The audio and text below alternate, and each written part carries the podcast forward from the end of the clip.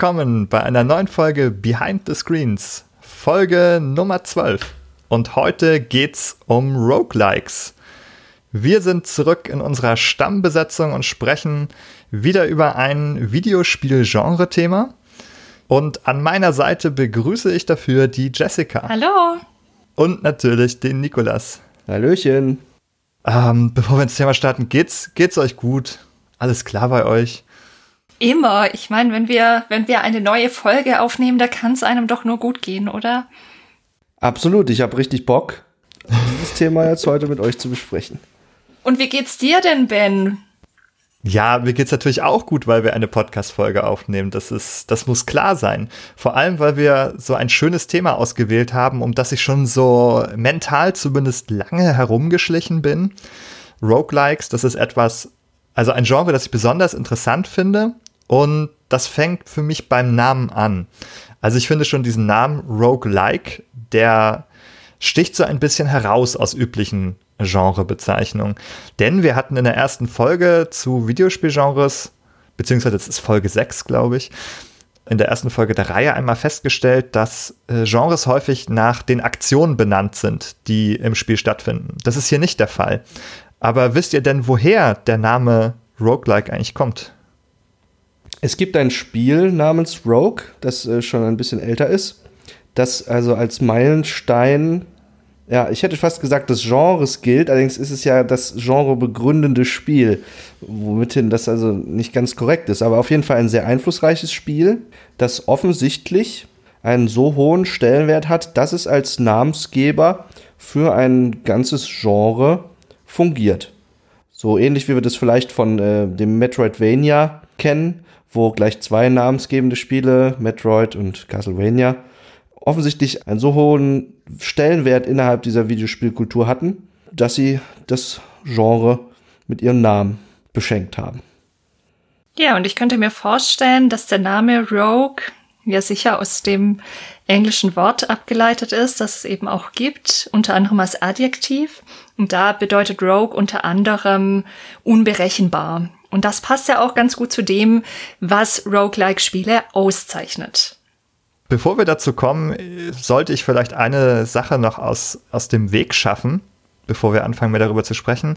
Es gibt hier einen Disput und es gibt Verwirrungen bei dieser Genrebezeichnung, nämlich gibt es den Begriff Rogue-like, den wir bisher auch verwendet haben, und dann gibt es noch das sogenannte Rogue-light, also die leichte Variante, die, die, wie äh, Coke Light. ähm, nur anders geschrieben. Ähm, Rogue Light. Und die schwirren so ein bisschen herum, beide, und werden auch oft synonym verwendet. Es gibt aber auch sehr, sehr viele Leute und Definitionen, die das auseinander äh, dividieren und versuchen zu trennen. Darauf kommen wir noch zu sprechen. Keine Sorge. Wir beginnen jetzt einfach gemein auf dem gemeinsamen Wissensstand dass wir das vielleicht nicht auseinanderhalten können oder nur so intuitive Vorstellungen darüber haben, was da eigentlich die Unterschiede sind. Was sind denn eure Erfahrungen äh, mit Roguelikes? Vielleicht Jessica, was ist denn das, das Roguelike, an das du denkst, wenn du diesen Namen hörst? An welches Spiel denkst du? Ah, oh je, als wir uns dazu entschlossen haben, das als nächstes Thema für diese Folgenreihe aufzunehmen, war ich ja der Meinung, ich werde hier so eine Kontraposition einnehmen, weil ich zuerst an Spelunky gedacht habe und das für mich ein bisschen traumatische Erfahrungen wachgerufen hat. Spelunky ist ein so ein Vertreter dieser Roguelikes oder Roguelites, die ja, ziemlich hart sind, fand ich zumindest. Und ich habe mich da nicht so richtig eingefuchst. Daran habe ich als erstes gedacht und dachte dann, vielleicht muss ich mich jetzt doch im Zuge dieser Folge nochmal an Roguelikes wagen und vielleicht nicht diese eine nicht so gute Erfahrung mit Spelunky, was ja sehr gehypt wurde. Und ich verstehe einerseits auch warum, aber ja, nicht meins mich an andere Spiele wagen und habe mir dann noch Downwell und Rogue Legacy angeschaut. Ja, also zu Rogue Legacy war auch eins der ersten Spiele, an die ich gedacht habe. Das finde ich äh, an der Stelle ganz witzig, weil die Wahrscheinlichkeit ist recht niedrig, dass wir dort an dasselbe Spiel denken, weil es ja so viele Spiele äh, gibt, die aus heutiger Sicht zumindest diesem Genre zugeordnet werden. So fielen mir neben Rogue Legacy noch eine Reihe weiterer Spiele ein. Unter anderem natürlich eins meiner absoluten Lieblingsspiele of all time. FTL Faster Than Light. Ich habe sehr viel Zeit mit diesem Spiel verbracht und ich glaube, der Grund dafür war, dass mich dieses Spiel immer und immer wieder gecatcht hat, war, dass es ein Roguelite-Spiel ist. Und da gilt für uns heute, denke ich, es auch zu klären, was macht die Faszination auch dieses Genres dann aus. Ja, äh, Nikolas, fang doch mal an. Erzähl doch mal von FTL. Was ist das für ein Spiel? Was macht man da? FTL ist ein tolles Spiel. man spielt die Crew eines Raumschiffs, das sich durch das Weltall schlagen muss. Ja, und so schlägt man sich von System zu System und muss sowohl Entscheidungen treffen bezüglich äh, Crew und Vorräten als auch Kämpfe gegen andere Raumschiffe bestehen. Und man wird früher oder später sterben. Denn das Spiel ist bockknackenschwer. Das fängt schon bei irreführenden Schwierigkeitsgradbezeichnungen an. Das Spiel hat also einen Easy Mode und Normal Mode und einen Hard Mode. Und der Easy Mode ist also zu vergleichen mit normal oder schwer in so ziemlich jedem anderen Spiel. Also es ist eine Trap eigentlich aber es ist dabei trotzdem ungemein motivierend. Ja, äh, was passiert? Du hast gesagt, man stirbt. Was passiert denn dann, wenn man stirbt? Tja, wenn man in Faster Than Light stirbt, dann ist das Spiel knallhart und man muss einfach von vorne beginnen. Das heißt, man startet wieder mit seiner kleinen Crew am Anfang irgendwie im Startsystem, Sonnensystem und muss sich wieder durchschlagen äh, durch das Weltall. Und das ist manchmal ganz schön brutal, weil alle Errungenschaften, die man so auf dem Weg zusammengesammelt hat, neue Crewmitglieder, neue Waffensysteme, Aufrüstungen für sein Raumschiff, die sind dann einfach weg. Und man steht wieder quasi nackt da vor den Herausforderungen, die das Spiel einem dann zuwirft. Und ja. das kann natürlich erstmal frustrierend sein, aber das Spiel schafft es irgendwie, das sehr motivierend zu gestalten. Mhm, wie es das schafft, darüber kommen wir vielleicht noch zu sprechen. Aber jetzt würde mich im Vergleich erstmal interessieren, wie jetzt Jessica zum Beispiel ihr äh, Spelunky erlebt hat. Oh je. Also, was, was von dem, was Nikolas erzählt hat, findest du in, in deiner Erfahrung von Spelunky wieder? Also, und was ist vielleicht anders in dem Spiel? Herrje, also wie gesagt, ähm, Spelunky habe ich jetzt nach und nach auch mitgekriegt, ist für mich zumindest nicht der einzige und wegweisende Titel, weil ich mit Downward und Rogue Legacy besser zurechtkam. Bei Spelunky, ach, es gab ein paar Punkte. Also natürlich, grundsätzlich bin ich diesem Permadeath-Ding ziemlich ambivalent gegenüber. Also, es ist. Erzähl das uns erstmal kurz, was, was in Spelunky passiert, wenn du Spelunky spielst. Was ist das für ein Spiel?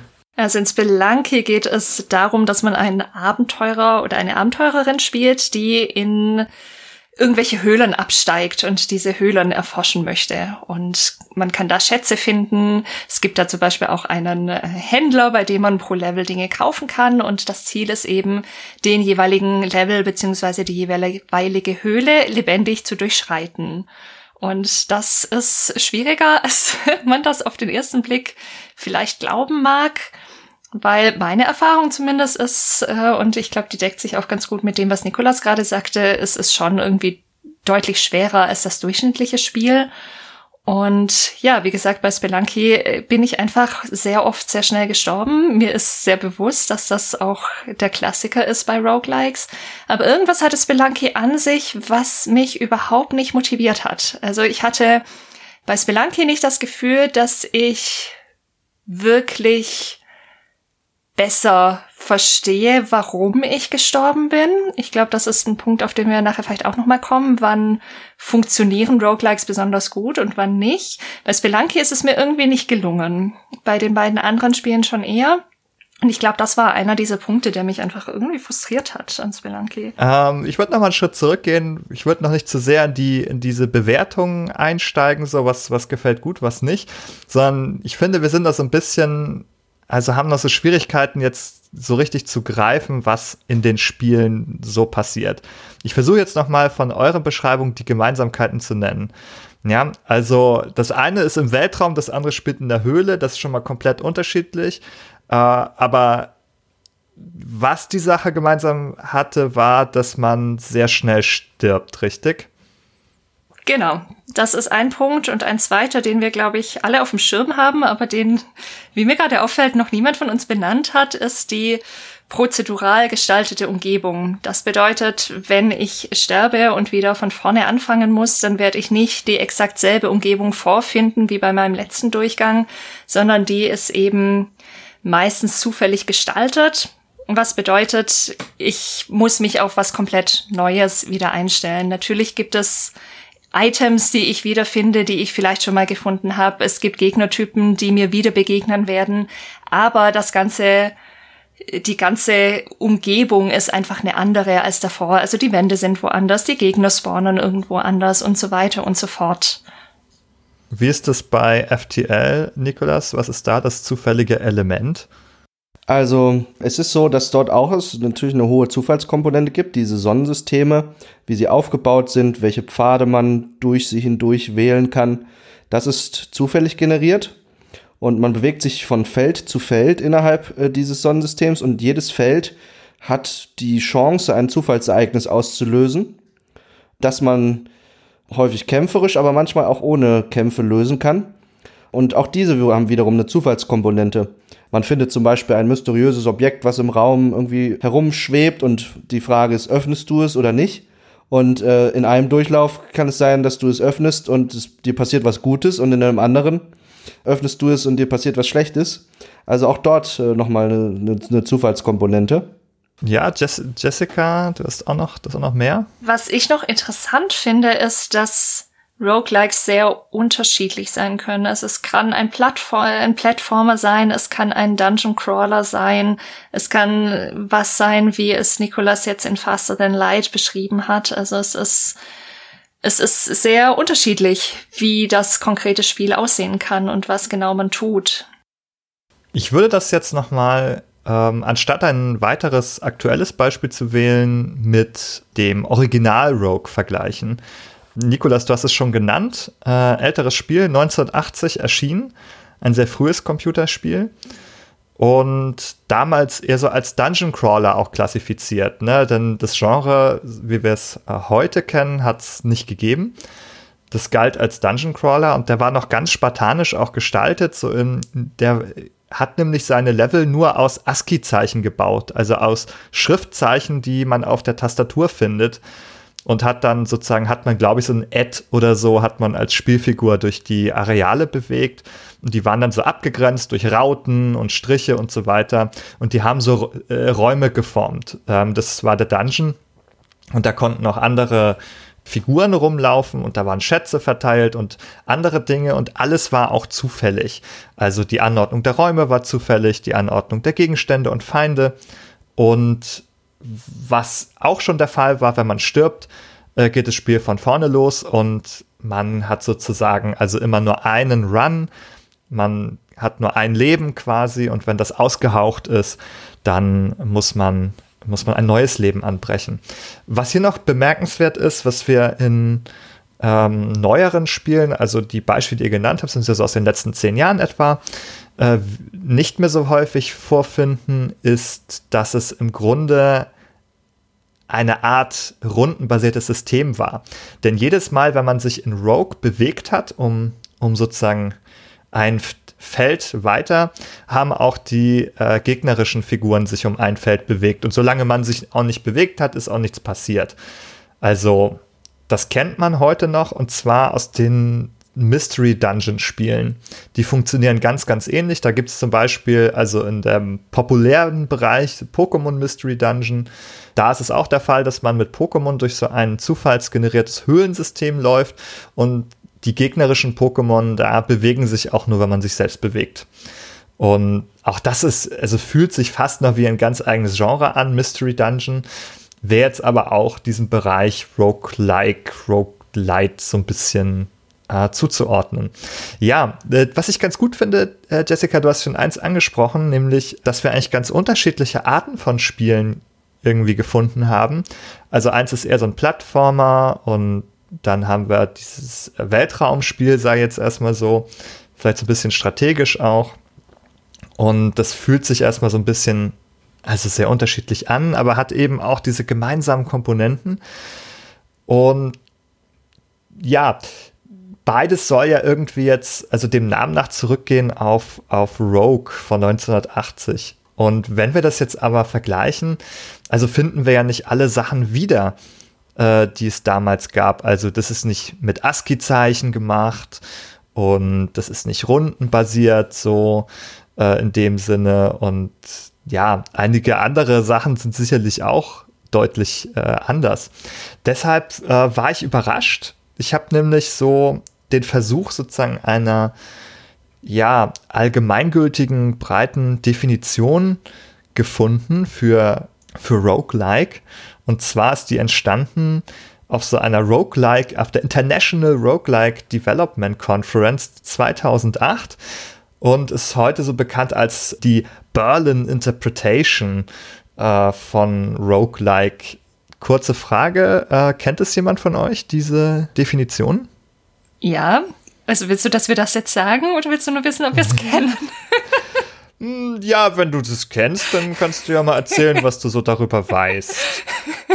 da habe ich es mir besonders einfach gemacht. Ich habe die mir natürlich offen gelassen, weil ich mich damit natürlich auch beschäftigt habe. Ich glaube, das ist sowas, wenn man sich ein bisschen damit beschäftigen möchte, was Roguelikes eigentlich sind, dann kommt man sehr schnell zu dieser äh, Berlin Interpretation, wo man eben versucht hat, mittels sogenannte High-Value und Low-Value Factors ähm, herauszufinden oder zu definieren, was ein Roguelike denn ausmacht. Und das ist eine ziemlich lange Latte an diesen High- und Low-Value Factors, die da zusammengekommen sind und über die, soweit ich das mitbekommen habe, auch ziemlich ähm, ja unterschiedlich ähm, draufgeschaut wird. Und äh, jetzt fällt mir das Wort nicht ein. Umstritten. Umstritten, Dankeschön. Ach, manchmal habe ich solche Aussätze, es ist einfach bitter. Es ist ziemlich umstritten. Manche äh, Rogue-Fans können sich da sehr gut mit identifizieren, aber viele finden auch, dass die Kategorien und Definitionen irgendwie nicht, nicht wirklich gut anwendbar sind. Also was diese Berliner Interpretation von Rogue-like-Spielen ja äh, auszeichnet, ist ja so ein Definitionsversuch. Und wenn ich also Definitionen und Definitionsversuch höre, bin ich zuerst immer mal skeptisch, denn Definitionen stehen ja am Ende eines Erkenntnisprozesses und nicht am Anfang. Und ähm, allein der Fakt, dass wir das Gefühl haben, es lohnt sich über dieses Genre zu reden und die Erkenntnis, dass es ein dynamisches Genre ist, was irgendwie sich auch vielleicht vermischt mit anderen, zeigt mir, dass wir irgendwie noch nicht am Ende einer Erkenntnis dort angelangt sind, sondern dass sich das gegebenenfalls vielleicht auch verändert. Diese Berliner Interpretation ist von 2008 und seitdem ist viel in der Videospielwelt passiert und da lohnt es sich gegebenenfalls, äh, diese mal mit einem Update zu versehen. Das ist total, total spannend, dass du das sagst, denn du betonst ja, wie dynamisch das noch ist, wie sehr sich das auch noch verändert und diese Berlin Interpretation, ich werde gleich ein paar Sachen dazu noch sagen, aber auch nicht zu viel. Äh, das sind sehr, sehr viele Punkte, die sie hier aufführen äh, als Merkmale. Aber die ist total rückwärtsgewandt, würde ich jetzt sagen. Ja. Die hat halt, hangelt sich sehr eng entlang an diesem Originalspiel von 1980. Da findet man wieder das Roguelikes, sind grid-based, sie sind turn-based. Sie haben Hack and Slash und Ressourcenmanagement und ASCII-Display. ASCII-Display, Monster, die, die sich wie die, die äh, Spielerinnen Spieler verhalten, Dungeons und so weiter. Und dann bekommt, kommt man halt bis zu so absurden Definitionsmerkmalen wie Numbers. Roguelikes haben Numbers. Also da wird's also auch schon in diesen Beschreibungen wird's halt irgendwie sehr diffus. Also ich meine, Numbers kommen irgendwie in jedem und keinem Spiel vor, könnte man sagen. Also was sagt das eigentlich aus, dass es irgendwie Numbers gibt? Also das, da wird's irgendwie schon, also da grenzt es an Quatsch, würde ich sagen, dass so ein Punkt drin ist. Was man dazu sagen muss, fairerweise ist, dass die schon gesagt haben, also es muss nicht immer alles zutreffen, sondern das sind halt nur so Merkmale und es muss jetzt irgendwie nicht alles immer in einem Spiel drin sein. Und das ist natürlich einerseits fair, andererseits hilft uns das natürlich auch nicht sehr zu sagen, ja, wann ist jetzt ein Spiel ein Roguelike? Also das ist ja eine interessante Beobachtung, dass man also aus heutiger Sicht viele Spiele kennt, die also gegen einen Großteil teilweise der dort in dieser Berliner Interpretation äh, festgesetzten Kriterien äh, dafür, was ein Roguelike auszeichnen soll, verstoßen. Und trotzdem gibt es einen Konsens darüber, dass diese Spiele trotz des Verstoßes äh, trotzdem dem Genre Roguelike oder Roguelite zuzurechnen sind. Das heißt aber auch gleichzeitig, dass das Wesen dieses Genres, den Kern des Genres, dass das etwas anderes sein muss. Genau, genau. Und äh, das ist, das ist auch eine Beobachtung, die ich auch gemacht habe für die Recherche. Wenn man nämlich auf Steam geht, findet man ja diese Tags und Label zu den Spielen und dort, wo ich diese Label Roguelike, Roguelite gefunden habe, stimmte das auch mit meinem intuitiven Verständnis von, von dem Genre überein. Das heißt also, wir haben einen relativ guten Konsens irgendwie darüber gefunden, was wir jetzt so allgemein dem, dem Genre zurechnen. Und das hat aber offenbar recht wenig zu tun mit diesem Definitionsversuch von 2008. Vielleicht sollten wir deshalb nochmal einen Schritt zurück machen und nochmal unseren eigenen Weg gehen, so wie wir das gerne in den Genrefolgen tun und nochmal über die Verben des Handelns zu sprechen kommen und äh, uns auf diese Weise nochmal neu irgendwie dem nähern, was das, äh, was das Genre eigentlich ausmacht. Und ich habe äh, Jessica vor der Folge versprochen, dass sie das erste Verb des Handelns nennen darf. Aber ah, vielleicht nur ein kurzes Wort, falls ihr ähm, in dieser Folge neu einsteigt. Verben des Handelns, so nennen wir das. Da versuchen wir zu beschreiben, was äh, wir in einem Spiel eigentlich so tun und machen, da wir das Gefühl haben, dass das immer sehr gut Aussage darüber äh, macht, was ein Spiel auszeichnet. Okay, mit diesen Worten übergebe ich an Jessica. Ja, und was ein Genre auszeichnet und für mich auszeichnet für Roguelikes ist einfach das Sterben. Also man stirbt gefühlt ständig in diesen Spielen. Und das passt ja auch zum Permadeath, den wir schon angesprochen haben. Also man ist dann einfach auch wirklich tot danach. also ich wollte ein ganz ähnliches Wort wählen. Ich, ich würde mich auf eine übergeordnete Kategorie, nämlich das Scheitern, festlegen.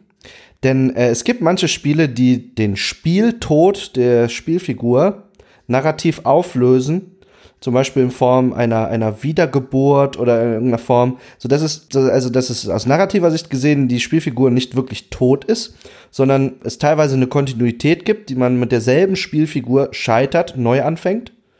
Nun gibt es aber auch Vertreter, wo man tatsächlich, wie du es sagst, wirklich tot ist und äh, mit einer gänzlich anderen Spielfigur aus narrativer Sicht jetzt einen neuen Anlauf wagt. Da wollen wir später noch drüber reden. Da gibt es ja Spiele, die das sehr unterschiedlich auflösen, diese Kontinuität. Und auch im Rahmen äh, dieser Kontinuitätsdebatte werden wir uns dann ja auch mehr mit diesem Roguelike versus Roguelite noch äh, beschäftigen. Aber zunächst zu den Verben des Handelns, Benny. Was äh, ist dein denn Verb des Handelns, was du für dieses Genre irgendwie als wichtig ansiehst? Ja, also Sterben fand ich erstmal total gut. Ich würde kurz noch darauf, darauf eingehen, weil wir haben ja Figuren, die auch so ein bisschen so eine Art unsterblich sind manchmal, also die dann so wiedergeboren werden auch. Also ich denke da zum Beispiel auch an Dead Cells, wir haben es noch mhm. nicht genannt auch ein Spiel, das jetzt von seiner Art vielleicht eher Richtung Spelunky einzuordnen ist und weniger Richtung FTL.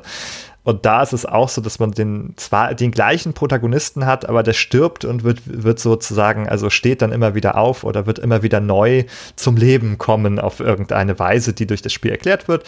Und du hast ja auch schon Rogue Legacy genannt, da ist es auch irgendwie so, da gibt es dann immer Nachfolger. Also da gibt es die Nachkommen, treten dann die, die Nachfolge quasi an. Man spielt die Kinder und Kindeskinder und so weiter. Da gibt es ganz schöne Lösungen. Aber zeigt auch, wie eng das verwoben ist. Ne? Also wie eng sterben oder wiedergeboren werden. Vielleicht ist Wiedergeburt oder, oder so. Oder schon fast das nächste Verb. Wiedergeboren werden. Neu anfangen. Äh, auch so ein Verb, das ich hier zuordnen würde.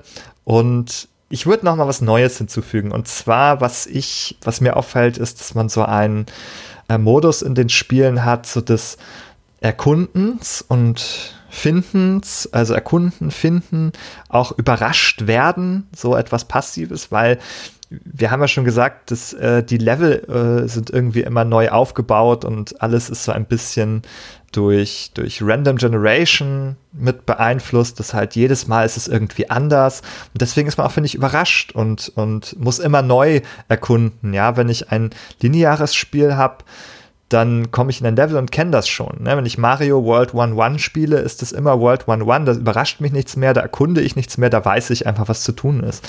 Das hat man nicht. Ja, fällt euch noch was weiteres ein?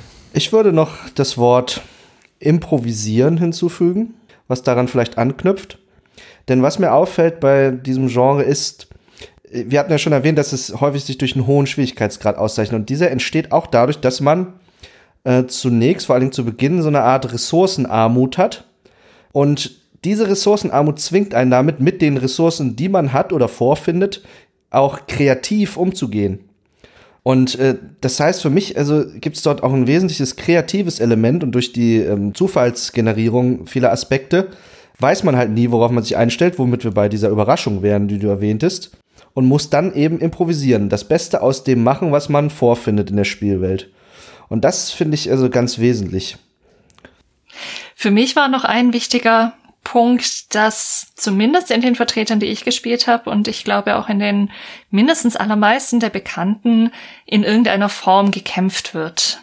Also ich habe irgendwelche Gegner, die ich auf irgendeine Art besiegen muss. Ja, das habe ich mir tatsächlich auch notiert, kämpfen. Also das ist in fast allen Sachen gibt's da tatsächlich irgendwie Gegner, Feinde, gegen die man sich wehren muss, denn an irgendwelchen Dingen muss man ja auch sterben, ja, was man ja so oft tut, wie wir festgestellt haben. Und das sind dann häufig Gegner, gegen die man irgendwie kämpfen muss. Und es gibt ein interessantes Spiel, das ich hier, glaube ich, an dieser Stelle erwähnen würde, äh, nämlich das Spiel Crawl, was ich jetzt dem Genre zurechnen würde, aber es, hat, es ist eine Multiplayer-Variante wo man gegen seine Mitspielerinnen und Mitspielerinnen spielt, wo die die Feinde sind, die man bekämpft. Und zwar, eine ist sozusagen, eine Person ist immer der Protagonist und kämpft sich durch die Dungeons und die anderen übernehmen dann so die Monster und können so Monster spawnen und die kontrollieren. Und wer dann den Helden oder die Heldin erlegt, der darf dann selber der neue Held werden und weiterspielen. Und die sind jeweils die wieder anderen dran, versuchen ihn ums, ums Eck zu bringen. Oh. Und wenn man dann beim Boss landet, dann nehmen die, übernehmen die anderen Mitspielerinnen und Mitspieler auch die Kontrolle über den Boss. Aber ansonsten ist es auch so sehr roguelike, es ist zufallsbasiert und äh, man startet immer wieder von vorn, wenn, wenn so ein Run vorbei ist. Ja, fand ich noch ganz erwähnenswert. Aber weitere Verben. Äh, Jessica hatte, glaube ich, noch Werbepunkte, Werben, Punkten, Punkt, oh Gott. Ich höre einfach auf zu reden. so ging es mir vorhin auch mal. Mm. Ich habe noch zwei Punkte, die mir eingefallen sind und einer davon ist, dass auch wieder in den meisten Spielen es irgendeine Form von Items oder Upgrades gibt, die man entweder kaufen kann oder die man findet und die je nachdem, ob es ein Roguelike oder ein Roguelite ist, dann auch gänzlich verloren sind, wenn wir sterben. Und das ist eben wichtig, damit wir in irgendeiner Weise auch unsere Figur, zumindest solange sie lebt, verbessern und äh, Fortschritte machen können im Spiel. Also woran ihr, ihr hattet jetzt zuletzt kämpfen und upgraden, würde ich das jetzt vielleicht mal zusammenfassen, mhm. genannt. Und was ich mir so denke, ist, das gibt natürlich viele Spiele, die diese beiden Verben des Handelns irgendwie beinhalten. Ja. Und also für mich, denke ich, muss es noch Wörter geben, die noch spezifischer die Erfahrung, ein Roguelike-Spiel zu spielen, noch irgendwie bezeichnen.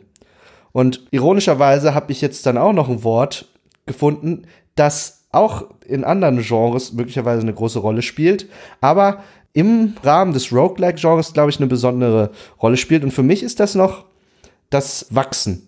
Äh, und zwar ist es so, als Roguelike-Spieler durch diese immer wiederkehrenden neuen Versuche und immer wieder zurückgeworfen werden, ist doch, wenn es ein gutes Spiel ist, häufig ein, eine Lernkurve zu beobachten bei sich als. Und man, es wird einem in der Regel dann irgendwann, wenn man am Ball bleibt, immer besser gelingen immer weitere Teile des, in weitere Teile des Spiels vorzustoßen. Und wir haben es also dort mit einem, einem, einem Wachstum an äh, Fähigkeiten zu tun. bei sich selbst als Spieler. Nun kann man sagen, gut, Wachstum, das ist auch vielleicht für Rollenspiele ein konstituierendes oder wachsen ein konstituierendes Verb.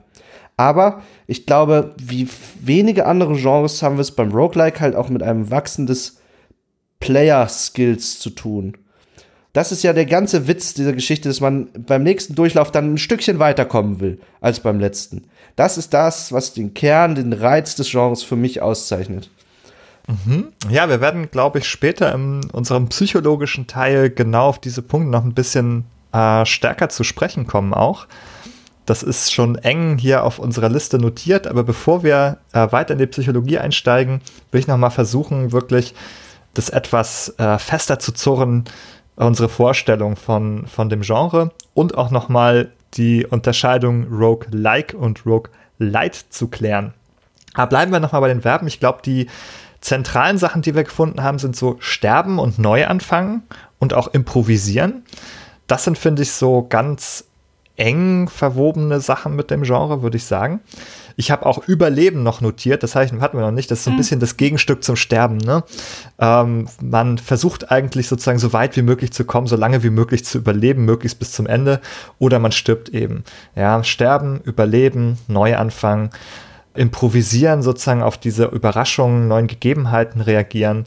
Und da ist halt die Frage, durch welche Mechanismen erzeugt sozusagen das, das Spiel oder Genre, de, äh, Spiele des Genres diese, ja, diese Verhaltensweisen in uns oder wie wird das konstruiert sozusagen auf, auf der, ähm, ja, mechanischen, spielmechanischen Ebene. Was würdet ihr sagen, was da die, jetzt, wenn man mal all, an all diese Sachen aus der Berlin Interpretation denkt, was sind jetzt wirklich die, die Dinge, die für dieses Erleben verantwortlich sind? Also wenn man die Rogue, die Berlin Interpretation der Rogue Spiele sich anschaut, dann sind es für mich die beiden ersten Punkte, die da genannt sind, ähm, bei den High Value Factors. Das ist nämlich einmal diese prozedural äh, generierte Umgebung und der Permadeath. Das würde ich auch sagen. Und es gibt auch einige kluge Köpfe, auf YouTube zum Beispiel, den Chariot Rider und auch den Mark Brown vom Game Makers Toolkit. Äh, wenn man sich da Videos zu äh, Rogue-Likes anschaut, dann kommen auch die genau zu diesen beiden Punkten. Also bei Leuten, die sich jetzt damit schon ein bisschen mehr auch beschäftigt haben, auch aus spielmechanischer Sicht, ähm, scheint es sozusagen auf diesen Kern wirklich hinauszulaufen. Und in, da frage ich mich halt, in welcher Verbindung steht es jetzt zu dem, zu unseren Verben des Handelns zum Beispiel? Und ein Beispiel würde ich jetzt mal, würde ich jetzt mal anfangen und dann würde ich versuchen, den Ball an euch weiterzugeben, was ihr glaubt. Aber das Improvisieren, das fand ich super, dass Nikolas das genannt hat, weil ich glaube, das resultiert aus der Random äh, Generation oder der prozeduralen Generierung der Welt.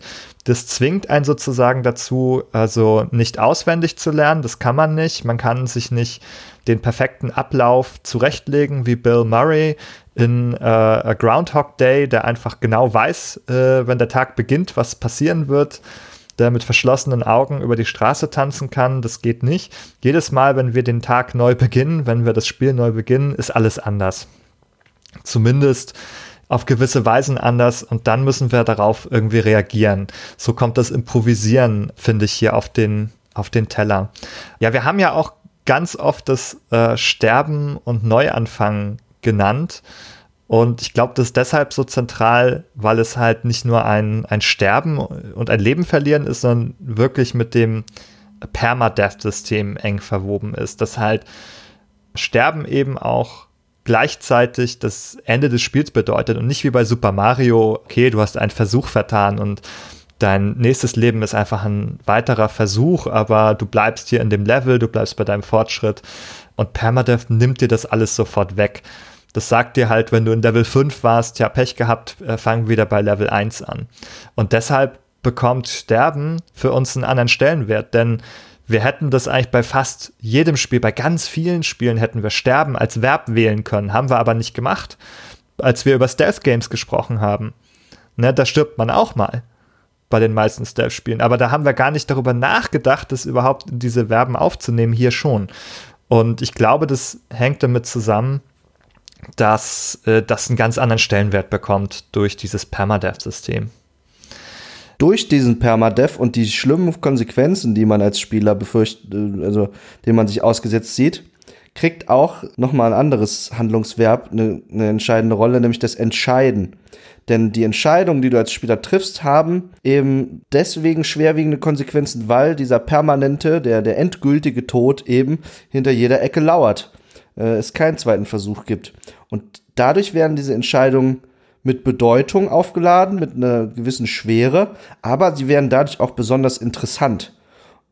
Ja, genau. Also natürlich es hängt immer sehr viel dran, sogenannte High Stakes, die man hier vorfindet. Also wo man immer, wo eine Entscheidung der falsche Schritt sozusagen gleich zum, zum Tod führen kann und alles ist vorbei oder eine gute Entscheidung eben auch zum, zum Weiterkommen führt. Aber das ist etwas, worüber man viel stärker nachdenken muss in diesen Spielen, weil die Konsequenzen so viel gravierender sind.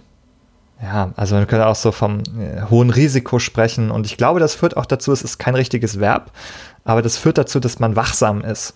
Also man braucht so eine hohe Aufmerksamkeit, eine hohe Wachsamkeit in den Spielen, weil eben ein, ein Fehler sozusagen schon sehr stark bestraft werden kann.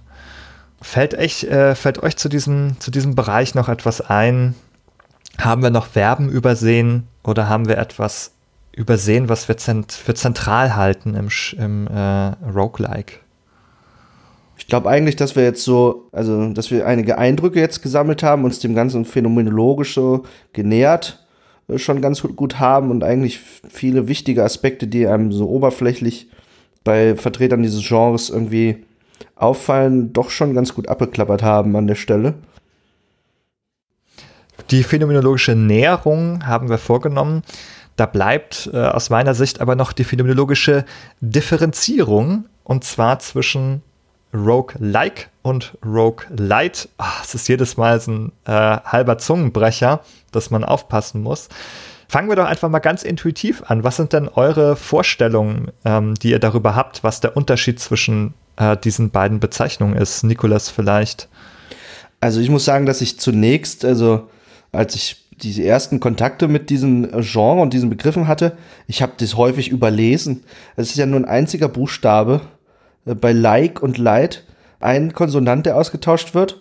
Und dann wurde ich auch, also in Online-Diskussionen oder so, ich häufig mitbekommen, dass dann Leute zurechtgewiesen worden sind, wenn sie den vermeintlich äh, unangemessenen Begriff dann für einen Vertreter benutzt haben. Und dann dachte ich, okay, also es scheint ja schon irgendwie starke Meinung dazu zu geben, wie die, sich die beiden Sachen unterscheiden außerhalb des äh, Konsonanten. Und hm, was ich dann später in der Auseinandersetzung mit mehreren Vertretern dieser Spiele dann, also sich für mich herauskristallisiert hat, ist, dass es bei Vertretern des Rogue Light Genres ein, ein stärkerer Fokus auf einer auf eine Art Metaprogression gibt.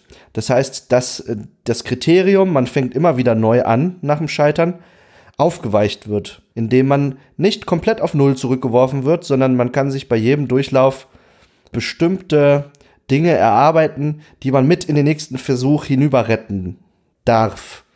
Was das zumindest auf dem Blatt Papier ein bisschen leichter oder ein bisschen äh, weniger herausfordernd gestaltet. Also ich finde tatsächlich auch, dass es dadurch ein bisschen leichter wird. Ich habe gerade im äh, in Angrenzung an die, das, was du gerade gesagt hast, hatte ich einen schönen Auszug bei Steam gefunden zu Dead Cells, was als Roguevania gilt. Schon wieder so ein komischer Begriff. Nur ganz kurz, es ist eine Mischung aus Roguelike und Metroidvania. Und letzteres zeichnet sich daraus dadurch aus, dass es sich um eine große Welt handelt, mit Teilen, die zu Beginn eben nicht erreicht werden können, wegen irgendwelcher Hindernisse, zum Beispiel Türen oder sowas, und die dann eben später mit entsprechender Ausrüstung, Items oder Fähigkeiten überwunden werden können. Und äh, Dead Cells gilt als Rogue Light. Und da steht bei Steam, Letzten Endes sind es jedoch deine Fähigkeiten als Spieler, die hier den Ausschlag geben. In Rogue Lights geht es darum, immer besser zu werden, bis das Hindernis, das einst unüberwindlich schien, zum Kinderspiel wird. Und dann kommen noch ein paar weitere Sätze.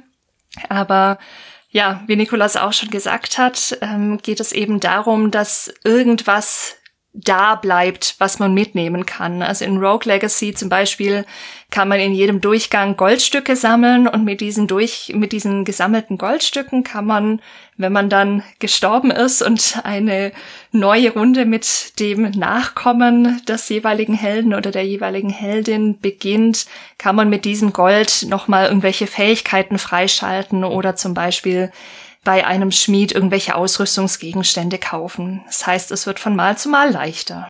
Hier, äh, da muss ich gerade nur dran denken, so, ja, äh, sorry, dein Vater ist tot, aber er hat diese Kiste mit Goldstücken äh, zurückgelassen. Die gehört jetzt dir. Viel Spaß. Kein schlechter Deal. Oh. Das, ähm, boah, also weiß ich nicht, Bisschen ob das makaber. jetzt dein, dein Verhältnis zu deinem Vater widerspiegelt. Nein, ähm, genau. Aber du wolltest auch noch was sagen. Ja, also ich denke, an dieser Stelle macht es Sinn, auch zu verweisen auf Begriffe, die wir in der vergangenen Folge etabliert haben, Benny und ich, ganz früh im Podcast, und zwar Player Progression und Character Progression. Und zwar ist es so, dass man natürlich, wenn man einen Schritt zurücktritt, man als Spieler besser wird in einem Spiel, sich der eigene, der persönliche Skill in so einem Spiel erhöht, häufig durch Übung. Und andererseits sehen wir, dass äh, in vielen Spielen die Spielfigur selbst auch stärker wird, was konstituierend für das ist, was heutzutage als Rollenspiel ja bezeichnet wird im Videospielbereich. Und äh, was ich, was wir vorfinden, ist bei den Roguelite-Spielen im Gegensatz zu den Roguelike-Spielen eben eine Vermählung dieser Prinzipien von Player Progression und Character Progression. Das heißt nicht nur ich als Spieler werde immer besser, sondern es gibt auch ein Element, das meinem Charakter ermöglicht, Herausforderungen besser zu bestreiten. Und ich sage das extra so vorsichtig, weil es ist nicht in jedem Spiel so gelöst, dass der Charakter in den Rogue-Light-Spielen im engeren Sinne stärker wird bei jedem, bei, bei jedem neueren Versuch, sondern manchmal hat man auch einfach nur mehr Möglichkeiten an der Hand, einer Herausforderung zu begegnen. Das heißt, sagen wir mal, die Improvisationsbreite wird größer. Äh, Das kann tatsächlich auch ja zu einer größeren Herausforderung führen beim Spieler, wenn der nicht den entsprechenden Player-Skill hat, um, um mit dieser Breite an Möglichkeiten umzugehen. Das ist mein Punkt, dass also Rogue-Light-Spiele einen stärkeren Fokus halt auch auf Charakterprogression legen und so ein klassisches Rogue-like im engeren Sinne einen wirklich auf Null zurückwirft bei jedem Fehlversuch. Tja, äh, Nikolas, da bist du ja ganz auf der Linie mit den großen Vordenkern äh, Chariot Rider und Mark Brown vom Game Makers Toolkit. Die machen auch genau diesen Punkt als Unterscheidung auf. Interessanterweise habe ich mal an einem Reddit gelesen, ähm, dass sich mehrere Leute darüber einig war, waren, dass der Unterschied sei, dass Roguelikes äh, noch äh, turn-based ablaufen.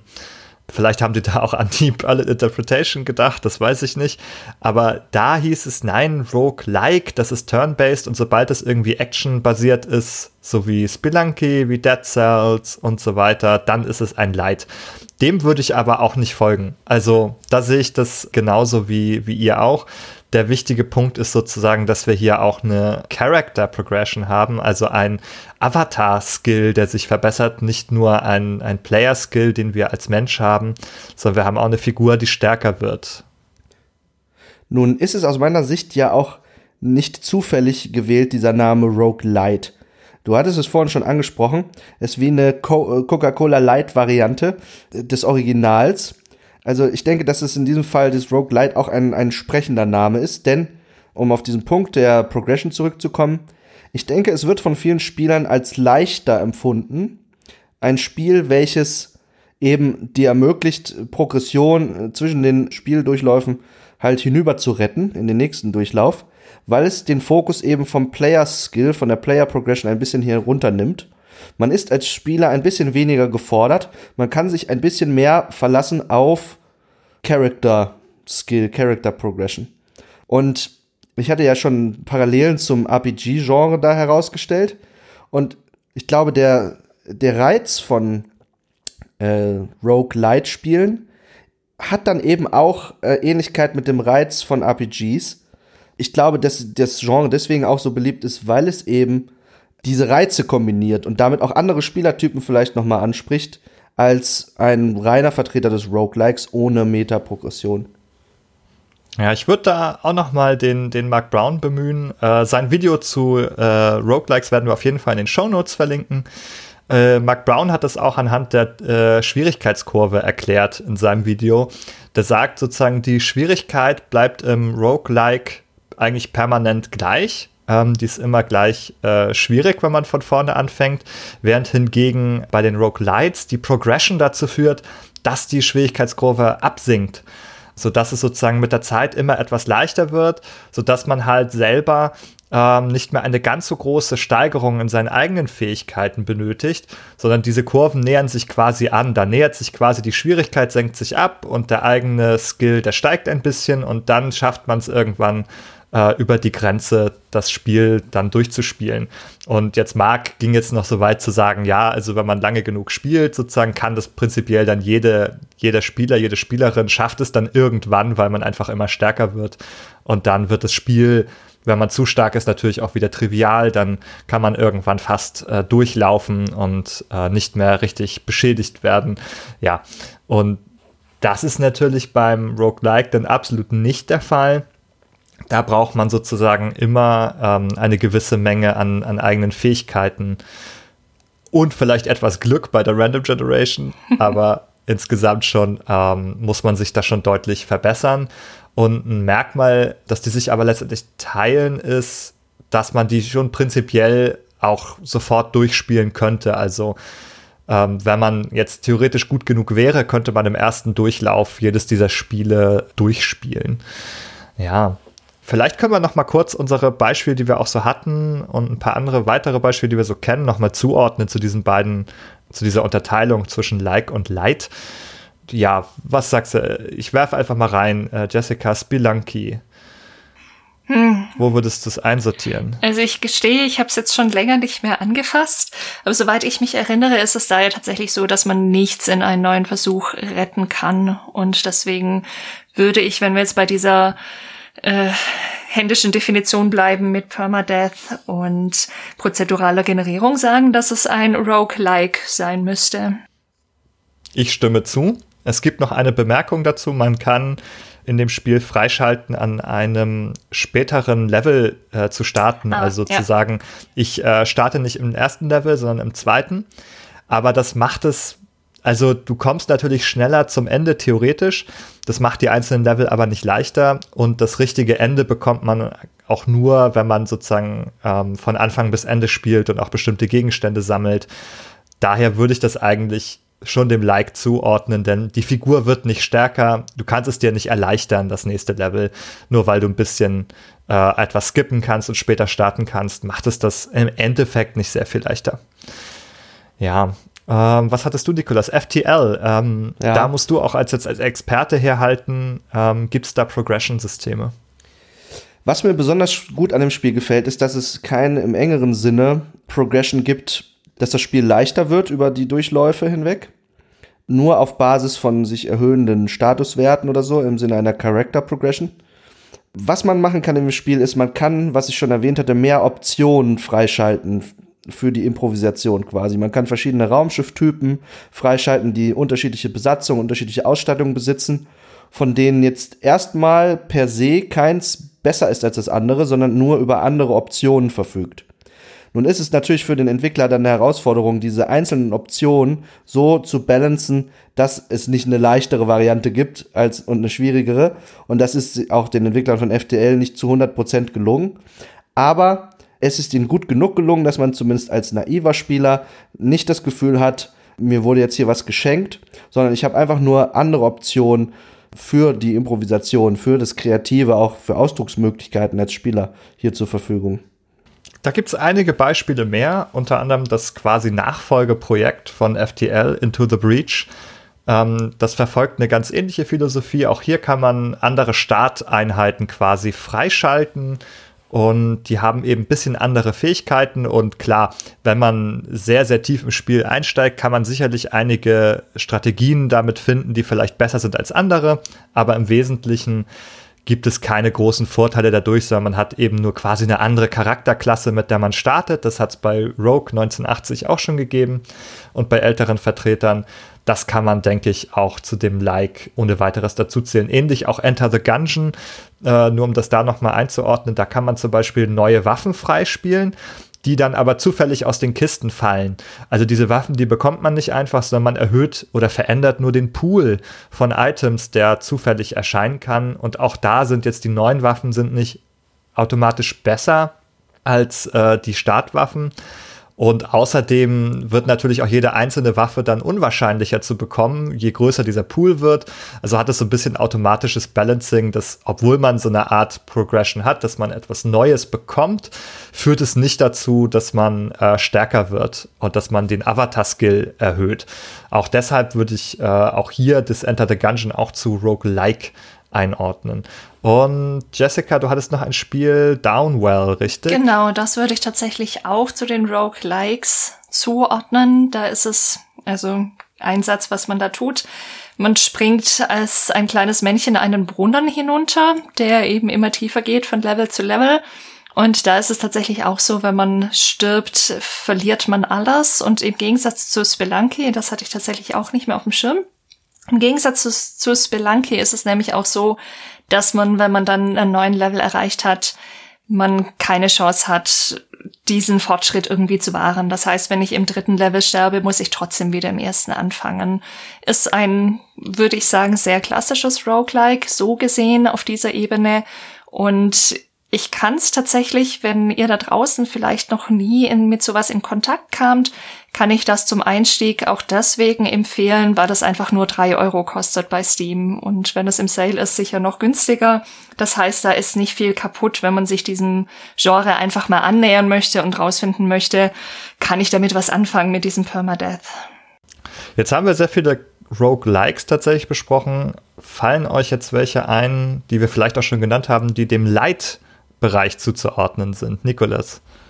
Ja, das genannte Rogue Legacy gehört sicherlich dazu.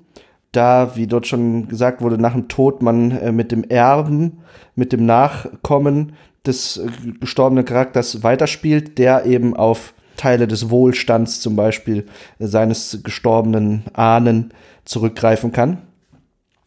Und äh, das war für mich ich glaube, das erste Roguelite-Spiel dieser Art, wo ich so eine Meta-Progression kennengelernt habe, was eine ganz eigene Faszination auf mich hatte. Ich habe das dann ziemlich viel gespielt. Es war auf jeden Fall klasse und auch wirklich interessant gelöst, narrativ, wie also diese Kontinuität, diese Metaprogression auch aufgelöst wird über diese Familienbande, die sich dann über Generationen ziehen. Ich finde, es ist auch eine schöne Fiction irgendwie, diese Idee so, ja, der Großvater hat irgendwann mal angefangen, äh, hier zu versuchen, da sich durchzubeißen in diesem Dungeon und da was zu finden. Und ähm, die Nachkommen dann immer, ja, der hat sein Leben gelassen und wir müssen irgendwie weitermachen. Äh, wir müssen die Legacy sozusagen hier ehren und hochhalten. Die Rogue Legacy. So, so kommt ja auch der Name zustande. ja, ich finde das total ähm, gut irgendwie. Und es hat ja auch noch so Quirks, ähm, die das, finde ich, besonders machen. Deswegen liebe ich dieses Spiel persönlich sehr, weil die Nachkommen tatsächlich auch immer so ein bisschen so, quasi so in genetischer Varianz, äh, immer so ein bisschen was erben. Also es gibt dann so, man kann dann so Zwergenwuchs haben und das, äh, die Nachkommen können dann zwergenwüchsig sein. Oder man kann, die sind dann kleiner, wirklich die Figuren, äh, die man spielt. Oder man kann farbenblind sein, dann erscheint das Spiel in Schwarz-Weiß und all solche äh, lustigen kleinen Sachen. Und die machen das, finde ich, dann noch so besonders. Das ist so der Flavor, der das Spiel für, für mich noch so hervorhebt. Es gibt jetzt einen Nachfolger, ganz, ganz frisch erschienen. Äh, Rogue Legacy 2 ist gerade noch im Early Access. Können wir euch in den Show Notes verlinken. Äh, haben wir aber noch nicht gespielt, glaube ich. Nope. nee, alle schütteln hier den Kopf. Ihr könnt es nicht sehen, aber niemand, niemand hat dieses, dieses Frischlingswerk äh, in die Hand genommen. Vielleicht machen wir das nach der Folge. Was ich bei Rogue Legacy, um da noch ganz kurz einzugrätschen, auch ganz spannend fand, war, die haben noch mal eine andere Mechanik oder einen anderen Mechanismus, um dieses Roguelite festzuzurren. Nämlich kann man da einen Architekten freischalten, der dafür sorgt, dass Teile des Castles, das man da durchschreitet, quasi festgestellt werden und dass man im nächsten Durchgang dann das Castle eben nochmal so wiederfindet, wie man es davor schon gefunden hat. Das kostet aber, ich weiß nicht mehr, 40 oder 60 Prozent der Goldausbeute, die man dann sammelt. Aber das fand ich auch noch mal einen interessanten Mechanismus, den ich jetzt auch bei keinem anderen Spiel so bisher gefunden habe. Ja, auch das hebelt natürlich wieder so eigentlich genre-definierende ja, Elemente exakt. aus. Aber aber es macht halt auch das Balancing dann, du kriegst halt weniger Wert raus, wenn du das gleiche nochmal spielst. Das ist vielleicht eher so nett, um nochmal zu gucken, hey, wie weit komme ich jetzt irgendwie da? Aber in der Regel, also ich, bei mir hat es nicht dazu geführt, dass ich das oft benutzt habe, muss ich sagen. Also ich habe das vielleicht ein, zwei Mal gemacht, weil ich irgendwie da irgendwas gesehen hatte, was ich nochmal hin wollte. Aber das hat es nicht ausgehebelt. Das ja. muss man schon sagen. Ja. Nikolas, hast du noch einen Vertreter, äh, einen Vertreter für äh, Roguelike Light in der, im Petto, im Ärmel, im, im Kragen vielleicht auch, hinterm Im Ohr. Sack im Bart. Wir hatten es leider schon genannt, aber also Dead Cells ist natürlich. Ja, wobei. Ne, Dead Cells ist vielleicht. Ja, doch, ist schon. Äh, man hat eine deutliche Metaprogression da, was man allein äh, so an den Speedrun-Zeiten sieht. Was wiederum durch die Metroidvania-Elemente teilweise zustande kommt. Man hat äh, mehr Optionen, um ein Level zu bestreiten, von dem manche dann deutlich einfacher, schneller sind. Ja, das Auffälligste finde ich ist da, es gibt ja das ähm, Heilungsfläschchen, ne, die, die Flasks quasi wie bei, wie bei Dark Souls auch, die man so leer trinken kann. Und dieses Fläschchen, da kriegt man sozusagen immer größere Fläschchen, wo man dann mehr Schlücke draus nehmen kann mit der Zeit. Man startet mit so einem kleinen Fläschchen, was nur einen Schluck hat und später schleppt man so eine riesige Ampulle dann mit sich rum, die dann mehr heilen kann und auch mehr, mehr äh, Züge aus dem Fläschchen erlaubt. Und ich glaube, das ist einer der wichtigsten Teile auch. Was es auch hat, ist wie Enter the Gungeon, dass man den Pool der Gegenstände erweitern kann. Ähm, das würde ich aber, wie gesagt, da nicht dazu zählen. Aber eben schon die Tatsache, dass man einfach sehr viel mehr Lebensenergie bekommt äh, über die Zeit. Das macht es definitiv leichter.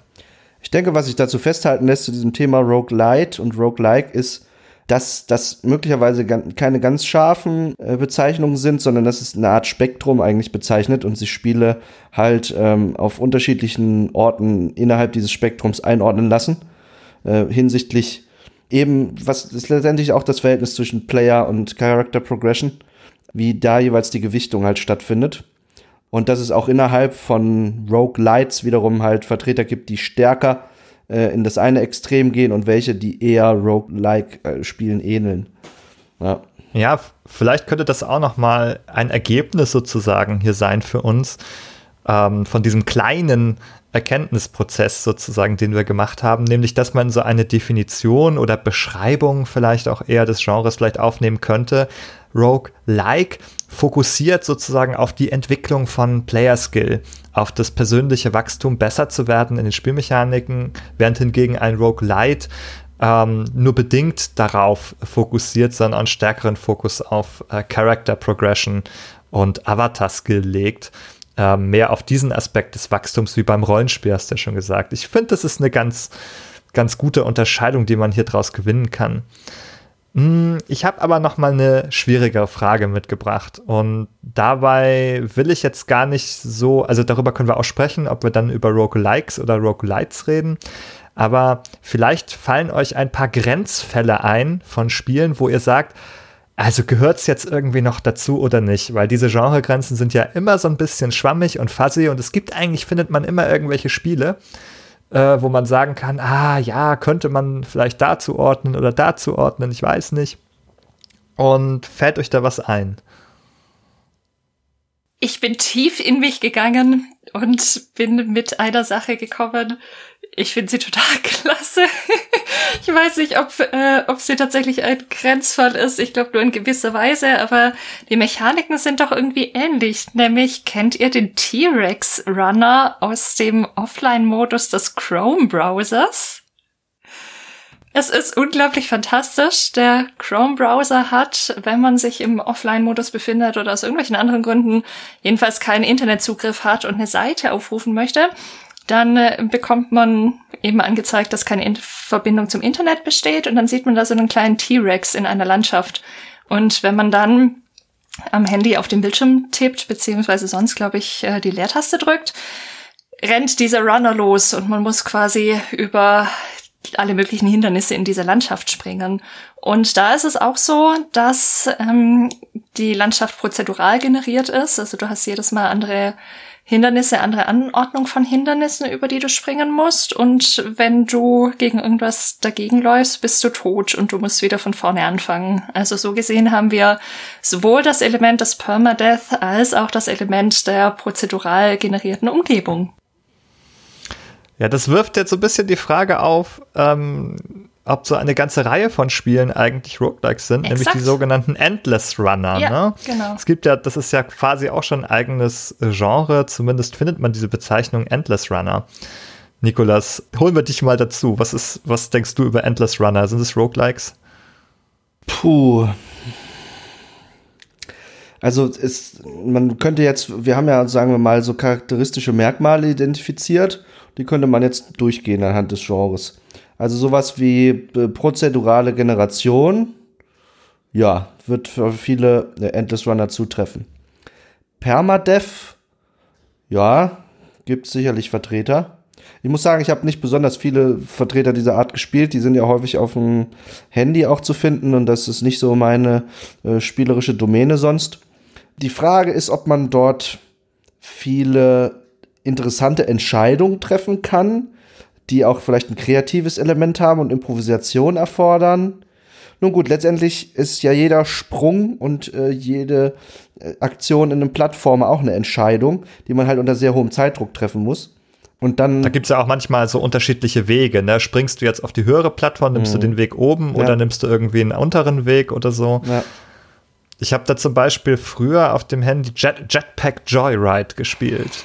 das ist auch so ein Free-to-Play, glaube ich. Ähm, Free-to-Play Endless Runner würde man heute sagen, wo man so eine Figur mit einem Jetpack spielt. Und man hat auch so eine, ein Level, das automatisch scrollt und man muss dann halt sich äh, an Hindernissen vorbeikämpfen. Ich glaube, man konnte auch schießen oder irgendwelche anderen Sachen machen, um, um Gegner oder so auszuschalten. Und das hatte auf jeden Fall auch ein Progression-System in irgendeiner Form. Da konnte man auch immer Gold sammeln oder Geld sammeln und sich Sachen dazu kaufen. Wenn, dann wäre das auf jeden Fall im, im Light-Bereich hier. Aber ich ich sehe den Zweifel hier auch. Nikolas hat er auch so ein bisschen, also er sagt, ja, ich sehe das formal erfüllt, aber in seiner Stimme hörte ich jetzt auch irgendwie, ich will es nicht so richtig ich dem auch. zuordnen. Ich auch. Ich glaube auch Spiele, die, die wir als Endless Runner bezeichnen, die weisen äh, wiederum untereinander so große charakteristische Ähnlichkeiten auf, dass wir eben für sie auch diesen Namen Endless Runner wählen. Was interessanterweise wieder so eine Bezeichnung ist wie äh, äh ein, ein Verb des Handelns. Ich glaube, das würde aus diesen Gesichtspunkten vielleicht in einer anderen Folge Sinn machen, sich das nochmal anzuschauen. Und wahrscheinlich ist die Ähnlichkeit der Endless Runner untereinander also sehr viel größer als jetzt zu anderen Spielen aus dem Roguelike-Genre. Ich habe tatsächlich noch so ein ähnliches Beispiel auch und mein Beispiel ist halt Tetris. Ist Tetris ein Roguelike?